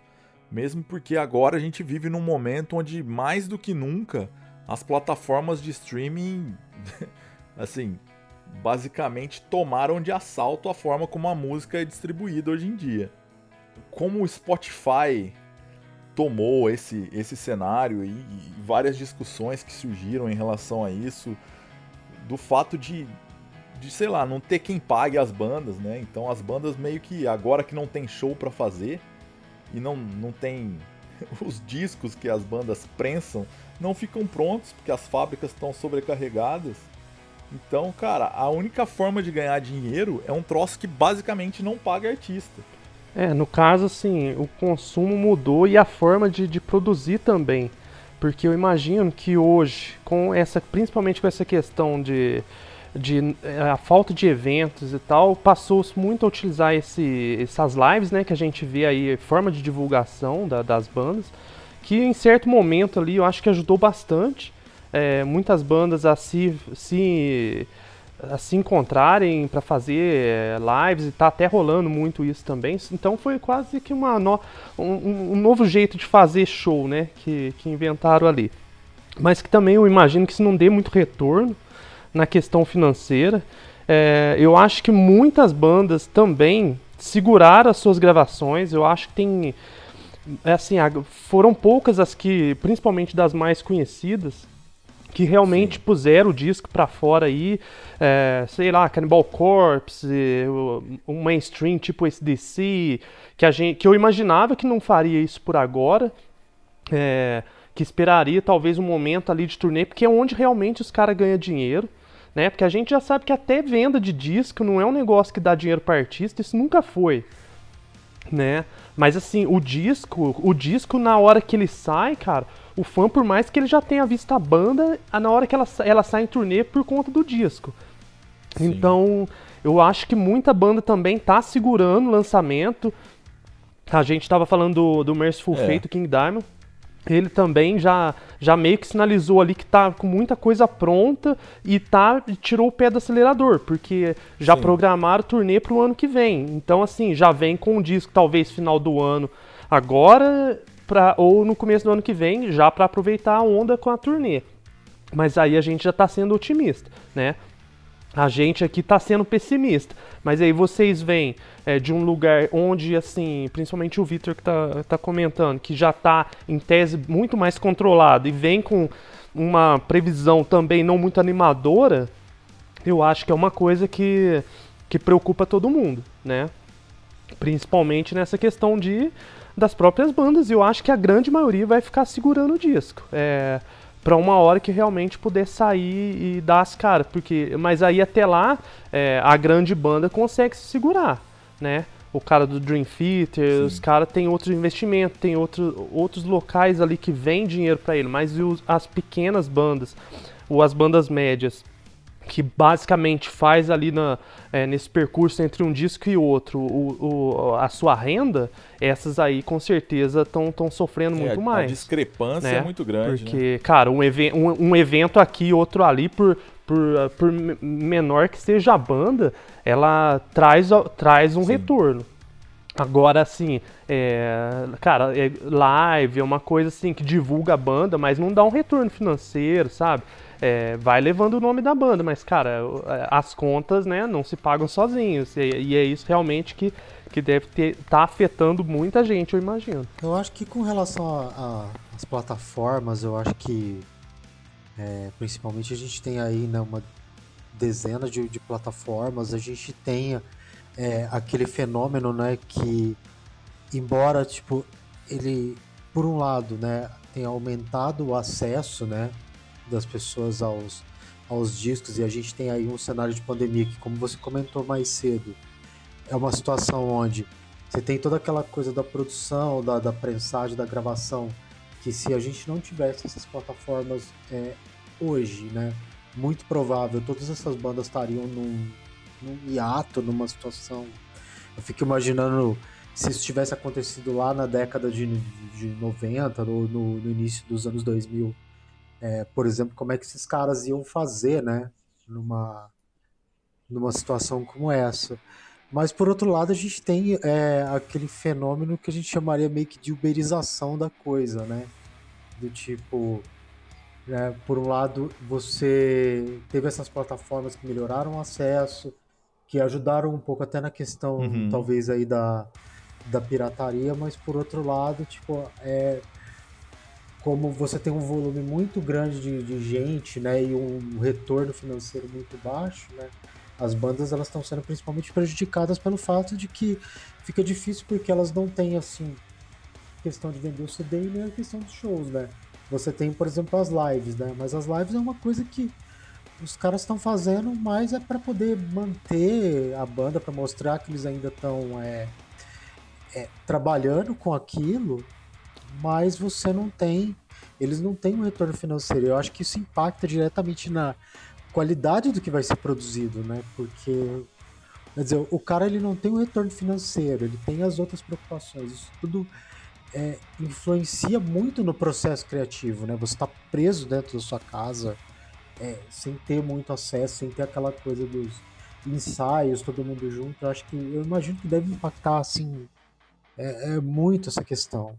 Eu acho que a única é, coisa que dá para fazer hoje em dia é mais é olhar para frente e falar assim, olha, é, quem sabe ali para 2022 as perspectivas assim em geral elas melhorem, porque eu, eu acredito que, que seja aquela coisa, né? Quando é, talvez haja um novo boom assim de, de, de, de coisas assim, de trabalhos novos e principalmente de shows assim, quando essa situação melhorar, que a gente puder falar assim, vou provar pra uma pessoa que eu vou querer ir, quando puder sair de novo, eu vou querer em tudo que é lugar, em tudo que é, que é, que é show que tiver, entendeu? Eu imagino que, que seja uma coisa. Isso é, né? Assumindo, né, que a gente tem a retomada da economia, que vai ser um outro problema, né? Porque muita gente aí perdeu o emprego, muita gente está numa situação que que, que realmente, assim, em alguns lugares, né, não, não, se sabe, né, o quanto, quanto tempo vai levar para para aquecer de novo todo esse setor. Sim. Pelo menos é isso que eu, que eu acho hoje em dia. Eu tenho a dimensão também que, assim, muitas bandas que a gente falou, ah, estão fazendo lives e tal, algumas lives são pagas, é o caso do daquela live do Behemoth que rolou no ano passado, o In Absentia Day, é, também agora, final do mês agora, o Emperor vai fazer uma juntando os membros originais, o Mortista tocando lá junto com o Faust, enfim.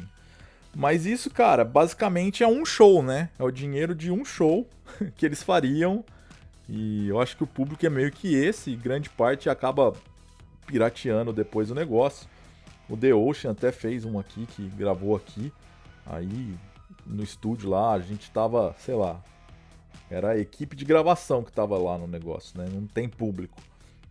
E, e muitos são gratuitos também. Rolou alguns festivais que foram totalmente online. Eu acho que o, o Roadburn recentemente foi o maior exemplo de, de ter usado bastante coisa que saiu e ficou online e tal, e eventualmente sai, mas isso, cara, o dinheiro que vem, o retorno que vem, é o retorno de um show e não substitui uma turnê, né, Vitor? Ah, sim, com certeza, cara. É, relação, eu, eu até ia comentar sobre esse, esse negócio da, das lives pagas, cara, que alguns começaram a, a, cobrar ingresso de, de live, mas eu acho que isso também não foi muito pra frente, cara.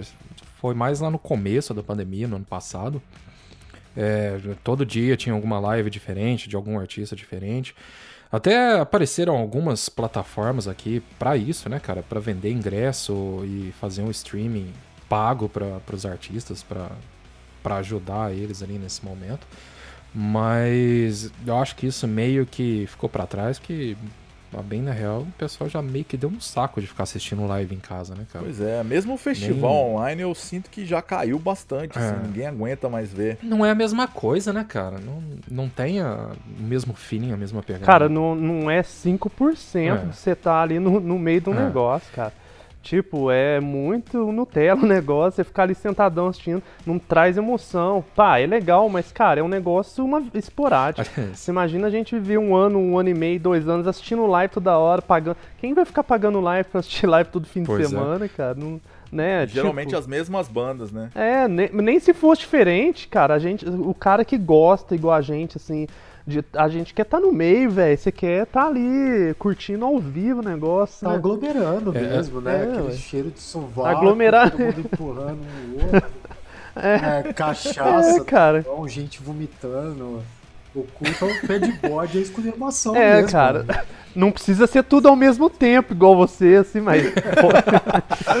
Você sabe que você comentou e falar de assistir show sentadinho o governo francês liberou para fazer festival de, desde que o público seja de até 5 mil pessoas, todas elas sentadas. Como que você vai fazer um festival, 5 mil pessoas, todo mundo sentado, cara, respeitando o distanciamento social? Que merda de festival seria esse, cara? Cara, no sentado, momento né? atual, né? eu acho que no momento hum. atual, velho, eu veria show até deitado, bicho.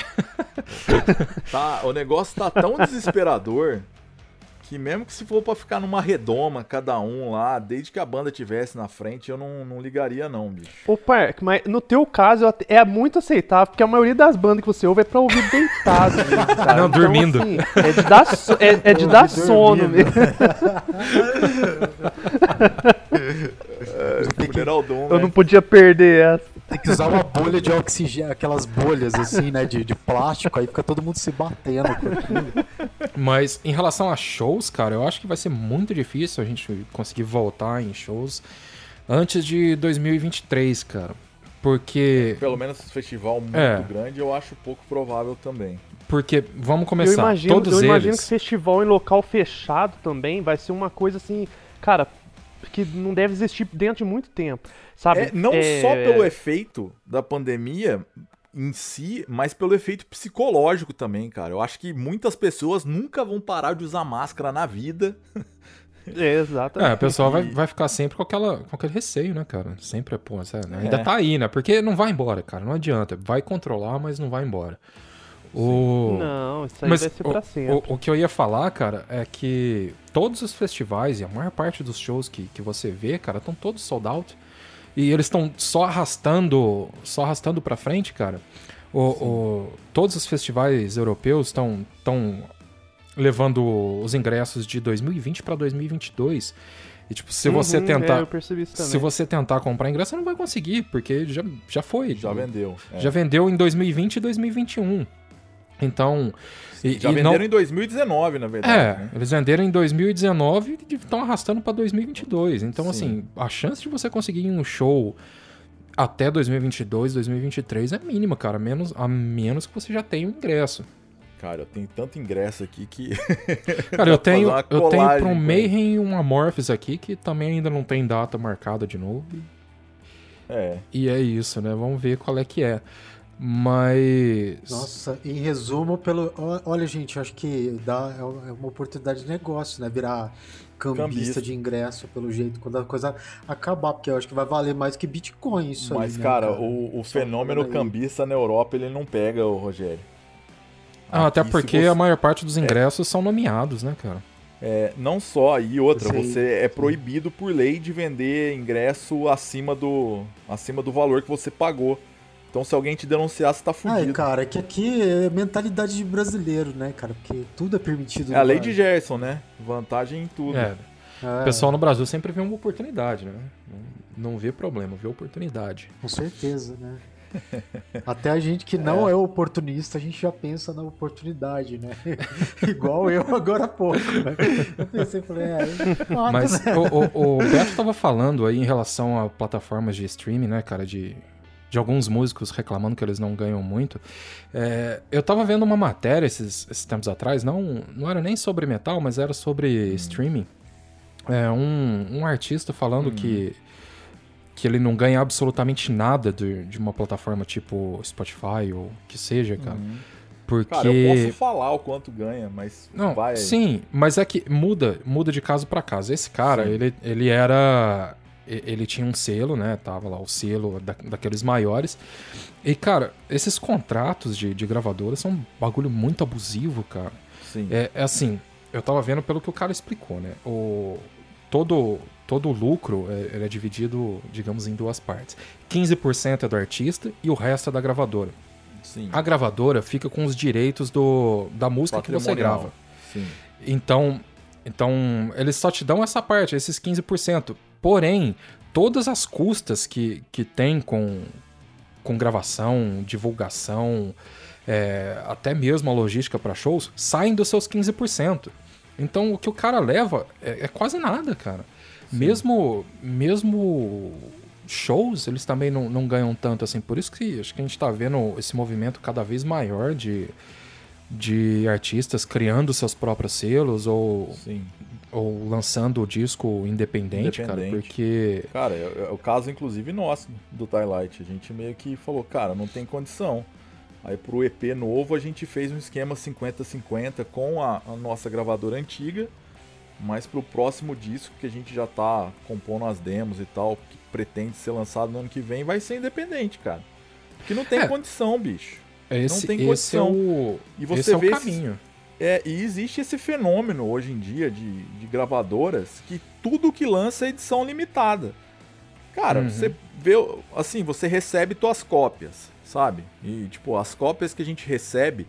E, cara, eu tô falando o, Daylight como um- uma banda que, nas gravadoras que a gente tá, a gente geralmente é o carro-chefe, assim. Então a gente tem um poder de negociação maior que a gente pega 30%. Se você tem uma banda relativamente menor no roster das gravadoras, você vai ter 15 a 20% disso. E cara, você vende esses teus 15% ao preço de, de tabela, preço de fábrica, sei lá. Você vai vender, sei lá, 20 euros o vinil, 15 euros o CD. Cara, isso vai se esgotar, porque os caras prensam, sei lá, 300 É cópias. justamente isso. Acho que o maior negócio para para quem assina para selo normalmente era pela, pelo marketing, a divulgação, mas a maior parte dos selos tem deixado muito a desejar em relação a isso. É, eles vão lá, fazem a prensagem mínima e, e seguram uma parte para eles ainda para vender superfaturado depois e, e ganhar tudo, cara. Mas eu, eu fiquei chocado com esse negócio do, dos 15% do, do artista e todas as custas serem em cima dele, cara. Eu vi o caso do, do cara que o, o- um executivo da gravadora tinha que resolver um assunto urgente com ele. Ele pegou um, um avião, sei lá de onde, até a Europa, foi conversou com o cara e a passagem, o hotel do cara, que foi um hotel cinco estrelas, nada nada simples, foi tudo na, na conta desses 15%, cara, entendeu?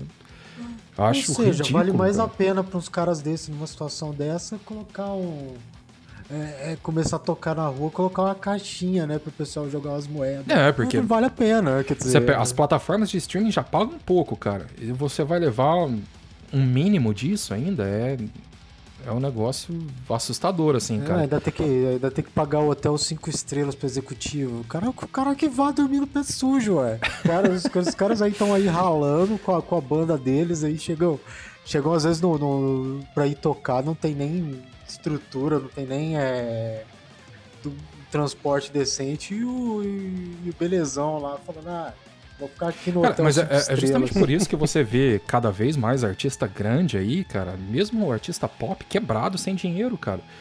Porque eles pegam um, um adiantamento pra gravar um disco, um single, o que seja. Aí o cara vê aquele monte de dinheiro lá e fala: Ah, nossa, é, porra, né? Tô, estourei. Aí os caras da gravadora vivem, então, aquilo lá era um adiantamento, você tem que pagar de volta. Ou seja, o cara que pegou lá, vai, um milhão, dois milhões de, de adiantamento, vai sair dos 15% dele isso, cara. Então, não importa se o cara tem, sei lá, milhões de, de views no, no Spotify, cara, ele ainda vai ganhar merreca.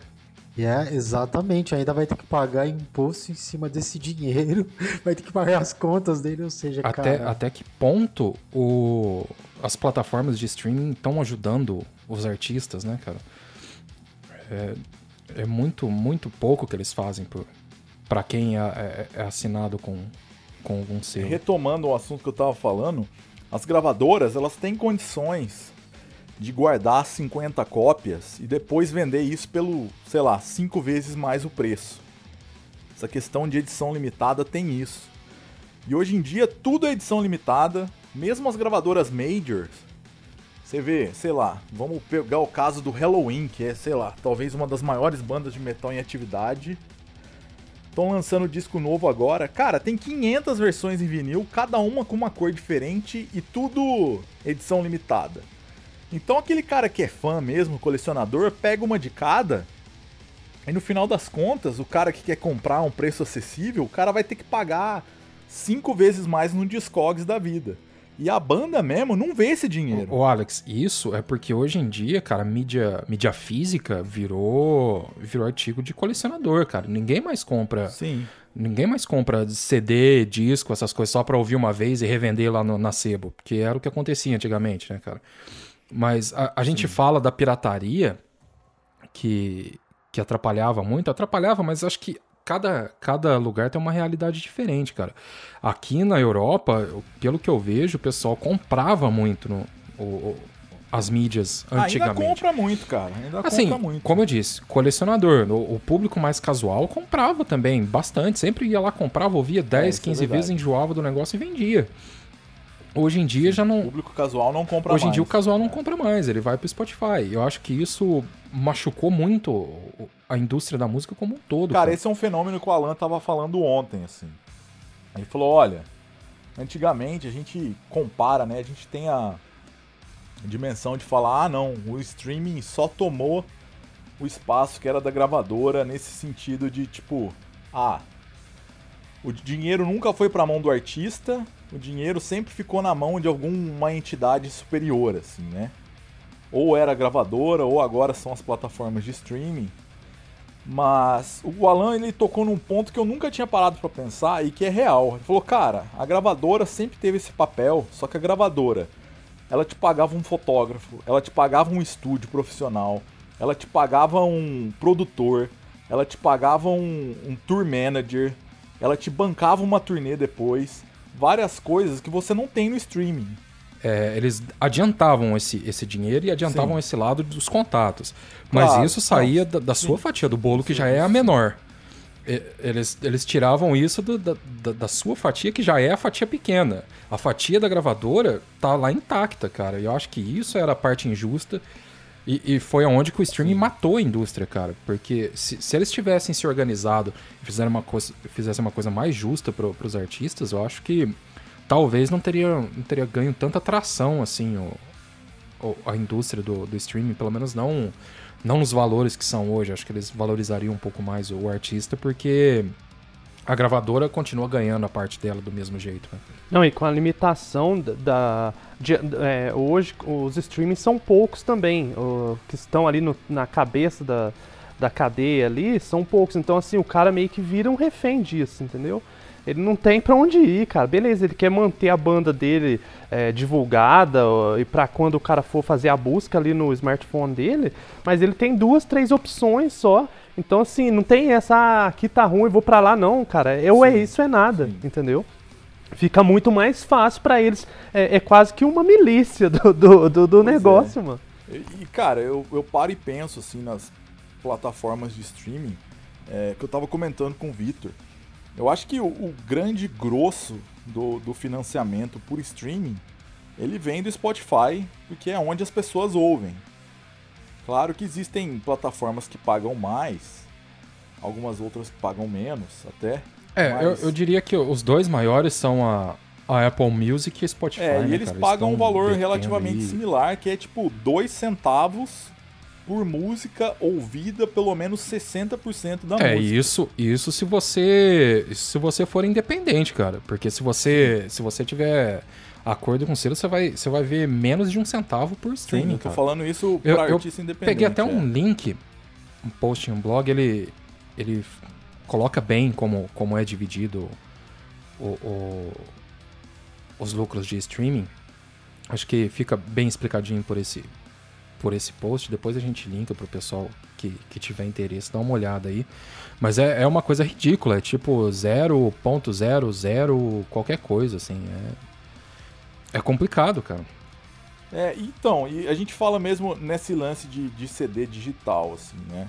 É, existem hoje três alternativas grandes, ou até quatro, vai, que você pode comprar discos digitalmente.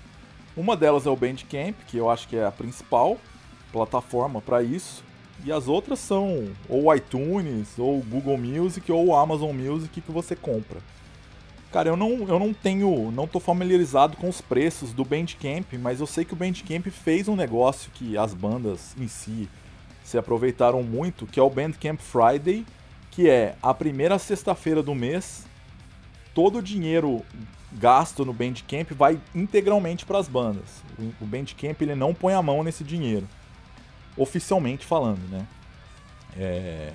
Mas cara, no caso do Google, do Amazon e do iTunes, eu sei que pelo menos eu estou falando em relação aos CDs do Daylight que estão lá, eles cobram 10 euros para que alguém compre digitalmente. Cara, o dinheiro que é repassado pra gente é menos que 20% disso. É tipo 1,80€ por disco que compram, sabe? E ninguém compra o disco. Tem, sei lá, se por ano 10 pessoas comprarem é muito. A Apple tá, tá sofrendo alguns processos aqui da, na União Europeia, cara, justamente por conta da, desse monopólio que eles fazem dentro da, das lojas da, da Apple, né, cara? Que o, o cara tem um aplicativo ou sei lá, um disco no, no iTunes, é, eu vi que o Spotify é o principal acusador disso, porque o, o, ele não pode ele não pode falar que você pode assinar o, Spotify por outro lugar num preço mais acessível. Ele tem que ser Entendi. pelo dentro da Apple que usa o serviço da, da o Apple Pay para pagar por, por, essa assinatura, que cobra lá acho que 30% do, do Spotify para fazer essa assinatura. Uhum. Então, a, a Apple, que, que já ganha dinheiro com, com a Apple Music, que é o concorrente do Spotify, ele ganha dinheiro com o Spotify também. Entendi. Porque ele tem que pagar uma grana para listar o Spotify dentro da, da, da, Apple Store. Da App Store. E depois o cara que, que vai assinar dentro do, do aplicativo para iPhone, que seja, ele tem que, ele tem que pagar via o Apple Pay, que cobra 30% do Spotify dessa, dessa fatia. Entendi. Então, é, ah, então, é uma, uma coisa truque, que. Né? É, tem, tem todo esse processo aí, mas não é só somente em relação à música, né, cara?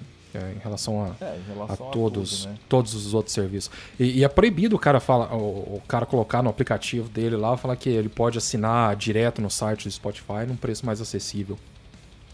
Que acho que essa é a, a grande briga deles, né? De não poder divulgar que existem outras Isso formas é, de pagamento. É um troço complicadíssimo no sentido que, cara, isso acaba fazendo com que o Spotify repasse, que tenha uma prerrogativa para repassar ainda menos dinheiro para a banda, né?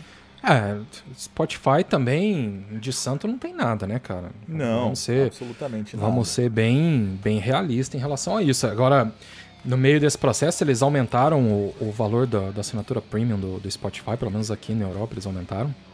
Aumentaram E- no Brasil também. Dois, dois dias antes, o Daniel Eck, né, o fundador do Spotify, anunciou via Twitter que ele tava querendo comprar o Arsenal, Comprar um cara. clube de futebol, é, né? o Arsenal. Pois Eu é. achei isso ridículo, cara. A gente ia virar então patrocinador. Exatamente. o cara mandou uma oferta de 2 bilhões de libras pros donos atuais, cara. É, é um negócio meio meio fora O da realidade. pro Chelsea cancela e vai pro Deezer. Né? o cara é Manchester United vai vai pro, pro Deezer. Vai pro Tidal. Mas eu achei, eu achei isso ridículo. Porque qual que é a necessidade do cara anunciar isso via Twitter, cara? Tipo, botar na mídia, falar, olha, tô gastando esse dinheiro no meio da pandemia. Os artistas todos reclamando que, que não tem auxílio nenhum do, de- das plataformas tipo Spotify. E eu vou gastar 2 bilhões aí pra comprar Cara, a um clube A de única futebol. coisa que eu consigo responder sobre essa questão do Twitter é que o Twitter é aparentemente uma rede social para você colocar qualquer merda que você estiver pensando, entendeu? Tipo, então é lógico que o cara vai anunciar lá que ele, que ele vai comprar o, o, o Arsenal por, por, por 2 bilhões, entendeu? Tem gente lá que, que anuncia o, que tava comendo, que anuncia o que tava fazendo, enfim. É uma coisa que, cara, não. Era de, era de se esperar, entendeu? Só que realmente é, é- é ridículo, né? No momento que tá todo mundo, que principalmente os artistas, né? O, o- e o pessoal que trabalha com a música, né? Que, que todo mundo reclama, que fala né, que não tá conseguindo né, ter rendimento com a música. Tem bandas aí que estão parando de tocar ou até entrando em hiato. Acho que foi o caso do até do Anathema, né, que anunciou que ia entrar no hiato. E o cara fala, ah, eu vou comprar aqui um clube de futebol por, por 2 bilhões, né? Só faltou ele terminar o Twitter dele escrevendo, ah, aí. Cara, o caso do Anathema ele é complicado. É, não sei se você viu que o, que o Danny Kavanagh anunciou que vai lançar um disco solo. O Anathema que já praticamente tinha virado banda solo dele.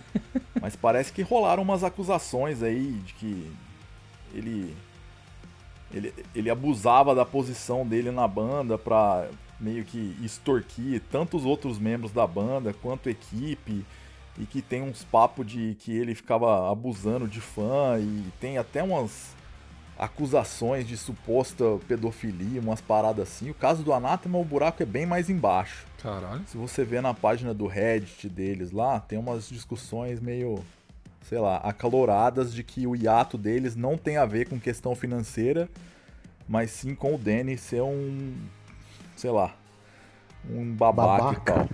É, e isso meio que cara, justificaria o fato dele sair em carreira solo aí. E publicou a capa do disco, cara, que parece que foi editado pelo sobrinho dele a capa, assim, um- uma edição horrorosa, mas enfim, não vamos entrar nesse assunto também.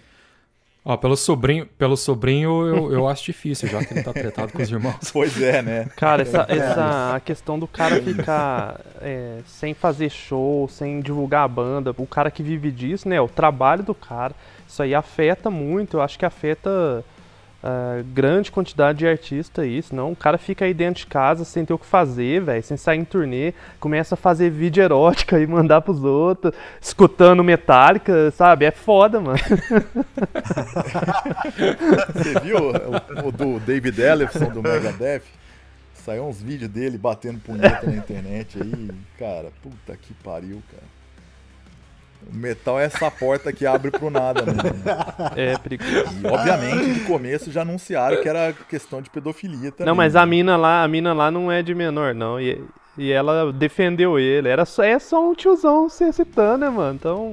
Mas assim, Só que, tem que mano, tomar cuidado, né? O cara que é pastor, tá ligado? Casado, fazendo uma dessa na internet, É, 60 velho. anos de idade quase, porra. Podia ter passado Ou sem vai essa, ver, né? cara, as bandas você sabe que vez ou outra elas, elas têm uns, um- umas artimanhas pra voltar pra, pra atenção dos holofotes, né? Vai que tá tudo. Mas, cara, o Megadeth não é, não é esse caso, sabe?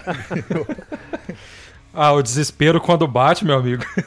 É, e outra, você conhece o Dave Mustaine, ele é um cara assim, rígido. Às vezes ele tá fazendo as contas lá, ele olhou pro David e falou, cara, faz uma feiura aí que não é preciso chamar atenção. Aí falou, ó, vou Do fazer contrário, eu vou te substituir, né? Eu- o Kiko Loureiro, não, o Kiko Loureiro não aceitou e falou, então você mesmo, vai lá bater punheta, manda pra fã lá. Pra... Cara, a- a- os melhores memes que surgiram foi é, Ela bateu, Dave mano. Preocupado com preocupado com a situação do David Ellefson pede para Kiko Loureiro sugestões de baixistas, de baixistas brasileiros.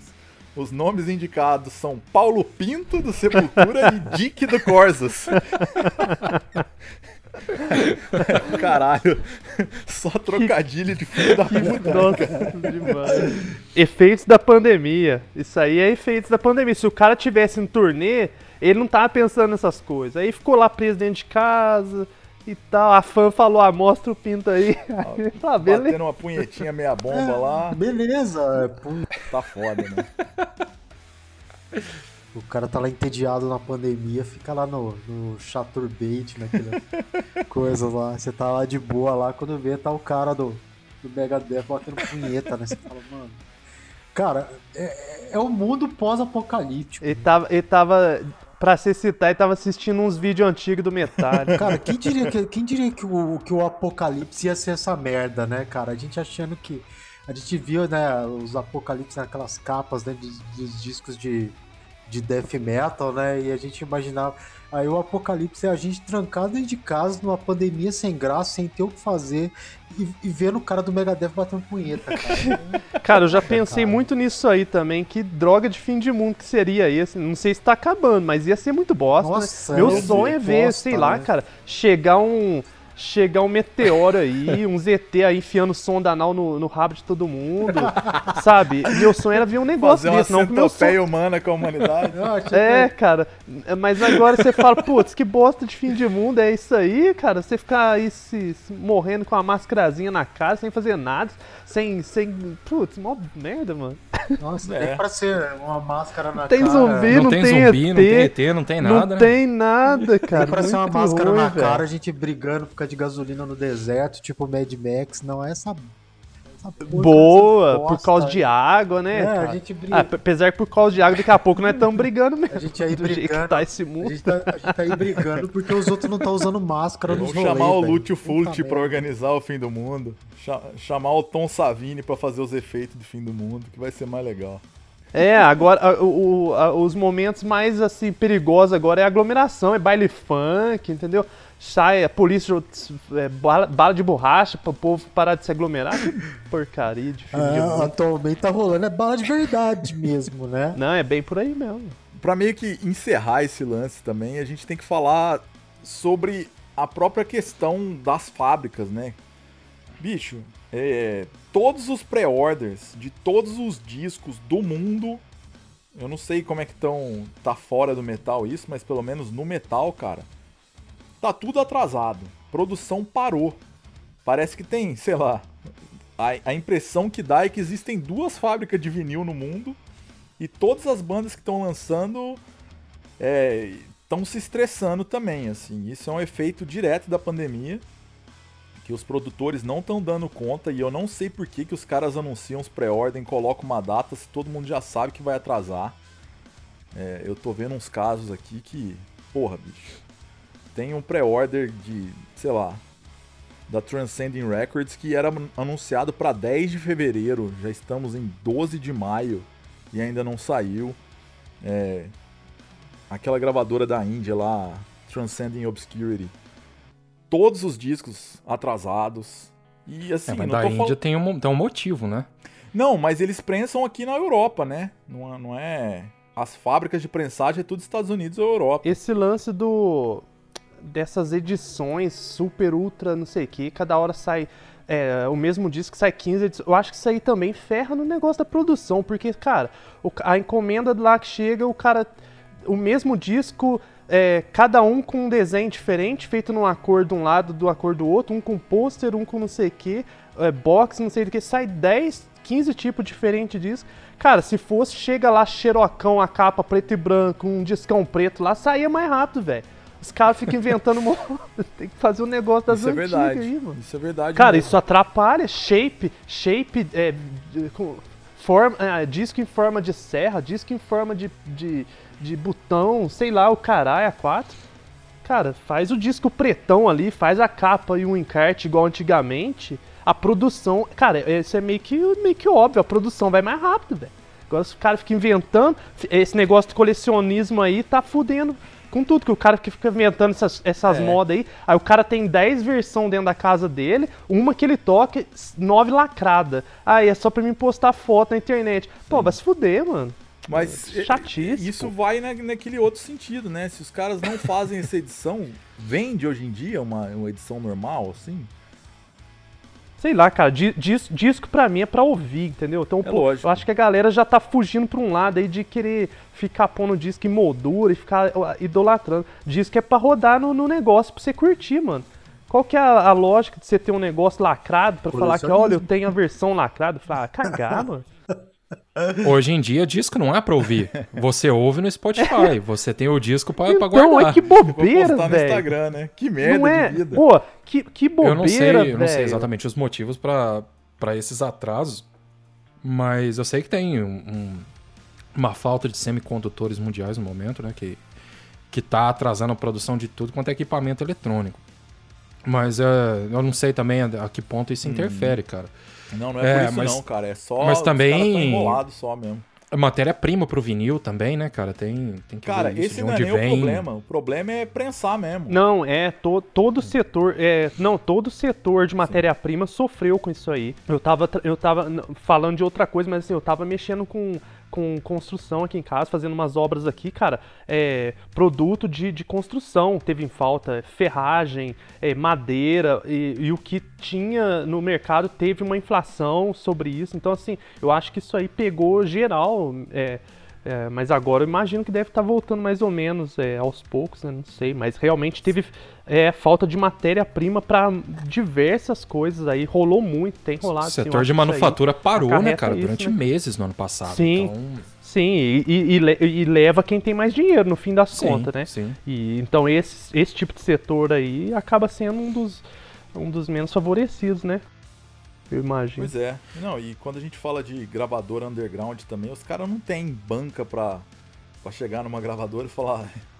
Cara, não, faz o nosso primeiro aí, 300 cópias. Claro você chega que no, não. Vai sair primeiro é o das bandas, né? É o das você bandas. chega no Claire Blast e fala, não, eu quero um milhão de cópias e É bem isso. tá aqui, sabe? É, é, é, é, é meio que óbvio, né? E existe, sei lá, todo um revival, né? Existe o, o que eles chamam de Record Store Day, que é o dia das lojas de disco.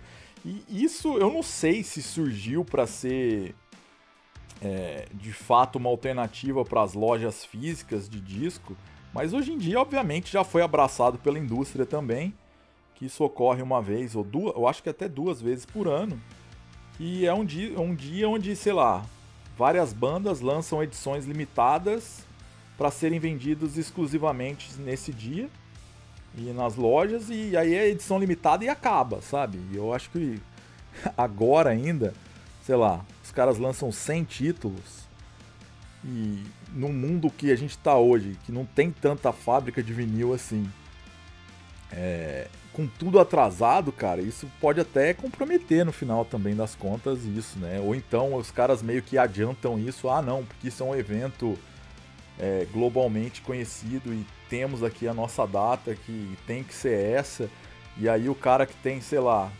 encomendou em outubro do ano passado a prensagem de vinil se fode agora, sabe? Então, É. tem muita coisa assim, né? No final das contas, sempre estoura a corrente pro lado Eles não fraco. vão deixar de fazer esse- esses tipos de, de edições comemorativas nem nada disso. Eles vão simplesmente atrasar as entregas, cara. Você vai encomendar o negócio, vai chegar daqui a dois anos, velho. Simples é. assim. É igual o show, né? Você compra o ingresso, talvez É. daqui dois anos você vá. Bem por aí. Não, e é, e é meio que é meio que o Victor falou. Beleza, vai- ah, daqui dois anos vai chegar, mas já, já ouvi o disco pra caramba, então É. Chegar, se não chegar, pra mim, tanto faz. Aí fica lá na caixa do correio, o cara, dois meses depois, ele descobre que o disco tá lá, porque ele não tem mais nem interesse, porque já enjoou de ouvir no stream. Pois é. Aí, pra quê? que- Por fim, ele fala assim, nossa, nem lembrava que eu tinha comprado isso. Cara, até as fitas, fita cassete tá atrasando aqui, bicho. Tô esperando o lançamento do King Diamond, faz um mês que anunciaram, até hoje nada. Ah, fita cassete deve estar deve tá mais foda ainda, né, mano? Que é um mercado ainda menor que o vinil. Pois é. Com- ah, e agora que teve, é, houve essa volta da. Tudo agora é retrô, né? Ah, é moda retrô, É. moda retrô, blá, blá, blá. Aí agora tem uma galera que tá nessa empolgação de fita cassete, que até dois anos atrás tava jogando tudo no lixo, agora voltou a ondinha de novo. Falou, nossa, eu quero comprar minhas fitas. Aí foi lá ver que essa moda aí. De novo. Que, De novo. É, de novo. E agora é, é, é um, é um, Ah, não. Fita é um mercado, não dá, então, e é um mercado ainda menor. Mas beleza, o Vitor, pra ele não dá não, mas tem uma galera que não dá não na cabeça dele, mas vai e compra, Vitor, porque aí é a moda, velho, é pra mim ter lá na prateleira, é, lacrado. É porque é, cara, colecionador, mas assim, né, vai ver, o cara É- não tem nem saco pra ouvir cacheadeira, porque, cara, fita cassete, a qualidade realmente é bem, é bem abaixo. Mas assim, Se o cara... tiver um deck profício. É, velho. Então, mas a grande maioria, então. Mas e- eu, eu gosto. Horror. Não, Eu mas é pra, gosto. isso aí. Isso aí é pra Eu tirar gosto foto e colocar no. Eu Instagram. gosto, cara. mas eu Eu nunca deixei né? de ter, eu nunca joguei minhas fitas fora. Eu, eu comprei nesse- desde moleque até hoje. O que aparecia, às vezes eu comprava. Agora começou essa onda de novo. Eu imagino que os caras estão se virando pra arrumar pra, pra É. distribuir aí agora. Mas, ô, porque... ô Beto, você vai comprar fitinha cassete super faturada só, só Vai- porque é moda? Não vai, cara. Não. Nem a pau. Não, uma, não que, uma que assim, não nem, nem não teria nem o, a- o porquê e nem o dinheiro. Não, e cara, é um negócio que, assim, a alternativa, pelo menos aqui de comprar fita, é que é um quarto do preço do vinil, assim, né? E outra, vinil hoje em dia é aquela coisa, se você não comprou no pré-order, você vai ficar sem, bicho. E não só ficar sem, como se você quiser comprar o disco, você vai pagar cinco vezes mais no Discogs depois, porque tem uns filha da puta que vão comprar 10 cópias e pôr pra vender 9 que 10 vezes o preço que pagou. Ah, sim. É isso- fenômeno de filha da puta, né? Isso É, se você tem. vê lá shipped from, from Brasil, então, aí pode ter certeza que você vai pagar 20 vezes mais. É, não, você dá uma olhada nos lançamentos que tem, por exemplo, os, os, os lançamentos antigos da Hellion, da Cogumelo, que pra gente aqui já é visto meio como um- uma raridade. Você vê os brasileiros vendendo isso aí pra gringo lá, você chora de rir, velho. É, É, é tipo é assim, coisa é- de doido. A, a Demise Records voltou agora. O site da Demise voltou. E eu acho que, que colocaram os discos que estavam parados lá, né, no estoque deles. Qualquer disco por 67 reais, bicho. R$ 66,90, um lance assim. CD, né, no caso. Fala, porra, velho. Pagar 67 pau no CD do Chemical Disaster, Não, no CD do aí que-. Cara, não tem condição. Isso era coisa que a gente pagava 5 Isso aí que eles época, 10 fizeram, eles relançaram Você comprava aquele disco memória. importado, os caras mandavam de brinde. eles, eles relançaram em memória. Cara, o In Memoriam eu entendo. O In Memoriam e o Soulless, que são bandas que eventualmente esgotaram as edições originais e os preços estavam exorbitantes, eu até entendo os caras relançarem e venderem um preço desse. Mas o cara que tem um estoque de Agaurês lá, uma banda que, porra, eu acho legal até o, o primeiro disco do Agaurês, mas é uma banda que a- as pessoas, a rigor, não ouvem. Não, cara. é. Assim, Ficou com status de comprar. cult o CD. Se comprar hoje em dia é comprar pelo hype, né? É o hype mesmo. Mas, ô, ô, Alex, o cara que tá, tá tentando reviver um selo, basicamente, vai, sei lá, se é o mesmo dono. O cara foi lá, pegou um empréstimo no banco. Se ele vai relançar coisa, ele não vai relançar dois discos que, que a galera ouvia mais, ele vai relançar tudo que ele tem no catálogo pra tentar alavancar o- a É, empresa dele não, de mas novo. eu, eu acho que no caso do Wilton lá, devia ser uns CDs que estavam parados, cara. Eu, eu não imagino um CD do Chemical Disaster tendo sido sold out e o cara reprensando um Chemical Disaster Scraps of Não, e, hoje em e isso dia. que.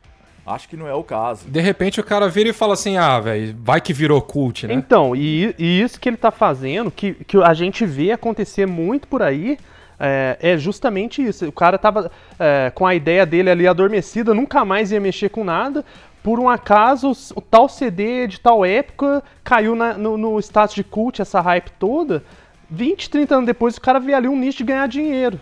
Uma chance dele ganhar alguma grana. É, o cara tem 50 É, cópias sim. paradas Cara, é, é lá. basicamente é isso. O negócio que ele pagou 5 pila pra prensar tá É, exatamente. 70. Base, É. que, que, É, gente, mas é que é, é aquela coisa, nostalgia vende, né? É o, sim. é o É. fenômeno retrô aí, tá todo mundo ficando. Roqueiro tá tudo ficando velho, né, cara? A galera, tipo. Os caras vão fazer o que? Eles vão apelar pra nostalgia, vão vender CD pra molecada. A molecada hoje em dia aí tá. Cada vez menos, ouvir né? K-pop vira e-girl de Instagram, filho. TikTok. Ninguém quer ouvir rock, não. TikTok. Só os velhos mesmo, só a O gente negócio é que dançar no tiozão. TikTok. É, dançar. É, dancinha de kawaii, de TikTok. ah, não, isso aí é o, fim, é o fim mesmo. É o fim do mundo mesmo. Aí, tá vendo? Papo de velho isso aí, cara. A gente tá falando. É o- a gente vê a molecada mais nova falar, é o fim do mundo. Esses moleques aí. É, Daqui a pouco a gente vai estar tudo sentado Não, no é- boteco. Eu concordo. Se a Daqui molecada a tá pouco a se gente vai começar a tá sentar no certo. boteco falando de gente que morreu e, e falando de intestino de novo, cara. É certeza. Pô, de intestino é um negócio que até eu, eu acho interessante, cara. tá vendo? Porque eu, eu, eu sinto, eu tenho, eu tenho prisão de ventre e conversando com as pessoas eu descubro algumas, algumas ervas, uns negócios que me ajudam. Então é, eu até acho um papo legal se uma hora vocês tiverem afim. Você sabe que eu comprei, eu comprei uns bagulho de fibra aqui que também me ajuda bem, viu?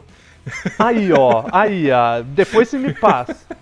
Ai, cara, tô tomando, tô tomando uns probióticos aqui pra ver se melhora Cara, a já que a gente tava falando aí sobre sentar e conversar sobre quem morreu, vamos aí pro último tópico hoje da nossa conversa, que são os caras que morreram de Covid-19 de bandas, assim. Se você vai lá no Metal Archives, na seção de, de, de falecimentos, cara, você vê e, assim, é, que, que bastante gente morreu, assim. Semana passada teve um brasileiro que morreu, é, de uma banda chamada Bloody Morgue, Fabrício morreu de Covid. Aí você vê uns caras na Índia, no Chile, que morreram de Covid. É, cara, no Brasil é, temos casos a rodo assim. E talvez a gente não fique parando para pensar muito sobre isso. Eu acho que o, o caso mais famoso assim foi do, foi do Bucho, é, vocal e, baixista do Hot, banda clássica de grind, que morreu, acho que também por complicações do Covid, né? O, o Kazé do, do Glory Opera também morreu de Covid. Enfim, é, é uma questão que, porra, ainda vai matar muita gente, né? Aliás, o ano passado morreu muita gente, né? Não foi nem só de É. Covid, né? É. E vários. Várias baixas. É, aí, não, né? todo ano tem, É, né? todo, todo ano sempre É, tem, todo mas ano acho que tem. vai desse, desse período de um ano pra cá foi um negócio Pois meio, é. meio a mais, Pois né? é. É, Aqui na Alemanha, eu acho que o caso mais famoso foi o do Dieter, do Lucifer's Friend, aquela banda clássica, né? É, Que, que morreu também de Covid. Mas nossa, eu tô, tô- tava vendo aqui a lista de pessoas assim. é, ligadas a bandas, né? Que, que morreram o É. ano passado. É. Tem uma lista assim bem extensa, né? Se você for olhar, né? Assim, de. Não, não tô nem falando de Covid, né? Mas a gente teve aí várias é, mortes assim emblemáticas. É, o rock and né? roll Acho tá idoso, gente né, cara? Tá começando a assumir que o rock and roll tá morrendo aí, né? Tá Porque, idoso, tipo, sim, com certeza. Não é de hoje, não. E, e essas baixas aí, a cada Pois é. ano, é. uma surpresa nova. Então, cara, cada vez vai deixando a gente mais preocupado. O que será o futuro É. desse rock and roll? Pois é, Futuro é o Godira. que isso. Cara, se o futuro for o Godira, nós estamos fodidos. Se o futuro for o Godira, eu acho que nós tem que tudo parar de ouvir metal. É que a gente tem baixas que são muito mais emblemáticas, né, cara? Tipo, porque a gente tem. Aí o- eles divulgam muito a galera que é muito conhecida, igual o, o Ed Van Halen que morreu, o, o Alex Lilo. Esses caras agora teve vários outros. Principalmente assim, acho que baixista ninguém divulga, né? Os caras morrem, tipo. É. Baixista e tecladista, filho. Coitados Esquece. dos caras, né? Mas teve É. Mas agora você imagina um, um- um futuro sem, É. The Purple, Rare Hip, Rolling Stones, todos já foram. Imagina, aí acabou, Ah, cara. Alice era, né? Cooper. Aí você fala, mano, os, aí Não, não, agora não. acabou mesmo. Aí É. não sobrou ninguém. Sem Rolling Stones, não, cara. Sem Rolling Stones, não. Acho que os caras são todos Highlander. Kate. Richards, ainda Tá vivo. Não, Highlander só pode haver um, né, cara? Você tem que Então, pensar sempre que por isso, esse mano. ponto. Os caras do Rolling Stone deram rolê com um dinossauro na Terra, velho. O Sergei Tá morreu, mano. até Até o. Sergei morreu. É, o Sergei morreu também, é verdade. Caralho. Olha o papo de velho de boteco, né? Pois Ele é. foi lá encontrar com a Janis Joplin no outro plano. Gente, vamos encerrar aí. Eu vou passar a, a palavra para todo mundo e cada um dá as perspectivas futuras sobre como acha que vai ser o futuro aí do metal em tempos de Covid ou pós-Covid e indica- indicações da semana também, caso tenha alguma. É, bom, como já comentado aí, as previsões não são muito otimistas. Eu também acho que é, evento aberto, assim, talvez pro ano que vem, o final desse ano, não digo aqui no Brasil, porque eu acho que aqui não, é, mas é. Começam talvez aí no começo do ano que vem uns eventos abertos com certas restrições também, mas assim, flexibilizando um pouco mais e mas tudo vai depender da caminhada desse resto de ano aí, na questão da vacinação e da, e da diminuição dos contágios que a gente tem visto que em alguns lugares está muito estagnado, né? É, então, assim, cara, pra, pra evento é isso. Eu não imagino nada rolando esse ano. Teve, teve evento aí que foi postergado para final 2021 que, assim, tomara que role, mas é, parece que não vai. O Né? cenário não tá muito Né, então, e. Cara, fazer o negócio clandestino também não, não, não é legal. Não adianta nada. É, as minhas previsões são essas. E pra, pra recomendar, minha recomendação, cara, é que não deixa o rock morrer, não. Porque tá foda. Não, mas indica um disco aí, Betão. Qualquer coisa, um lançamento. sei Que lá, não tô. tiver Nossa, aí. não. Não tenho nada pra indicar. É Tá bom. Sete horas da manhã você tá pedindo demais. velho. É, não, na verdade eu não tenho ouvido nada novo nesses últimos dois meses aí. Que... O último podcast a gente fez faz uns dois meses, três, Três meses? meses por aí. Então, de lá pra cá não, não ouvi nada muito novo assim, sabe? Entendi. Então não tenho nada não pra indicar. Tá certo, então. Saiu novo do The Witcher. Não, tem aí. É, mas eu tinha indicado ele, não tinha? Ah, não, eu indiquei o Você anterior, indicou né? o anterior. Ah, não, mas aí eu vou ficar muito repetitivo, É. os caras vão achar que eu sou grupo do, dos caras, pô. Pode ser, né? Vai lá, Rogério. Olha, é, indicações eu já vou dizer que eu não tenho nenhuma. Minha indicação hoje em dia aqui no Brasil é, gente, sobrevivam. Tipo, a única coisa que eu consigo gritar daqui pra vocês é É, socorro, tá foda. É. porque tá, ó, tá, tá dura. Né? Indicação é a gente toma vacina é, quando puder, vira jacaré mesmo, é isso aí. Vamos indicar aí o vídeo do David Elefson, então, pra, já que nós não tem nada pra indicar. Boa. É, Assistam o vídeo do David Elefson. Eu vou colocar isso nas indicações mesmo, Beto. Você tá é eu acho que só isso aí. sobrou isso, né? É, mas com relação assim, às perspectivas, eu acho que é, é muito difícil a gente falar em, em perspectiva. Acho que cada é, país vai ter uma perspectiva diferente, né? Aqui no Brasil a, a coisa é bem ruim, né? Porque eu acho que a gente tá. A gente não só assim tem muitos casos, a gente tem aí é, é, variantes, então vai demorar muito tempo pra gente poder voltar a ter. Eu acredito que shows assim maiores, festivais ou shows até internacionais, porque é, muitas bandas eu acho que eu acredito que elas não vão nem querer vir pra cá ou talvez até nem possam, né? Mas de uma questão até de, Hum, de, de- de viagem mesmo, de, de passaporte, etc claro, né, logística. de logística, né? Inclusive, talvez fica até difícil pra gente querer sair daqui e ir pra algum lugar, por exemplo, como algum festival na Europa. Exatamente. É, eu acho assim que eu acho que o mais preocupante pra mim é, é mais a questão dessas bandas, das bandas que vão, né? É, é sobreviver, né? Porque e com os, os serviços de streaming, com a, a queda nas vendas, eu acredito que ainda vai ter muitas bandas que vão, sabe?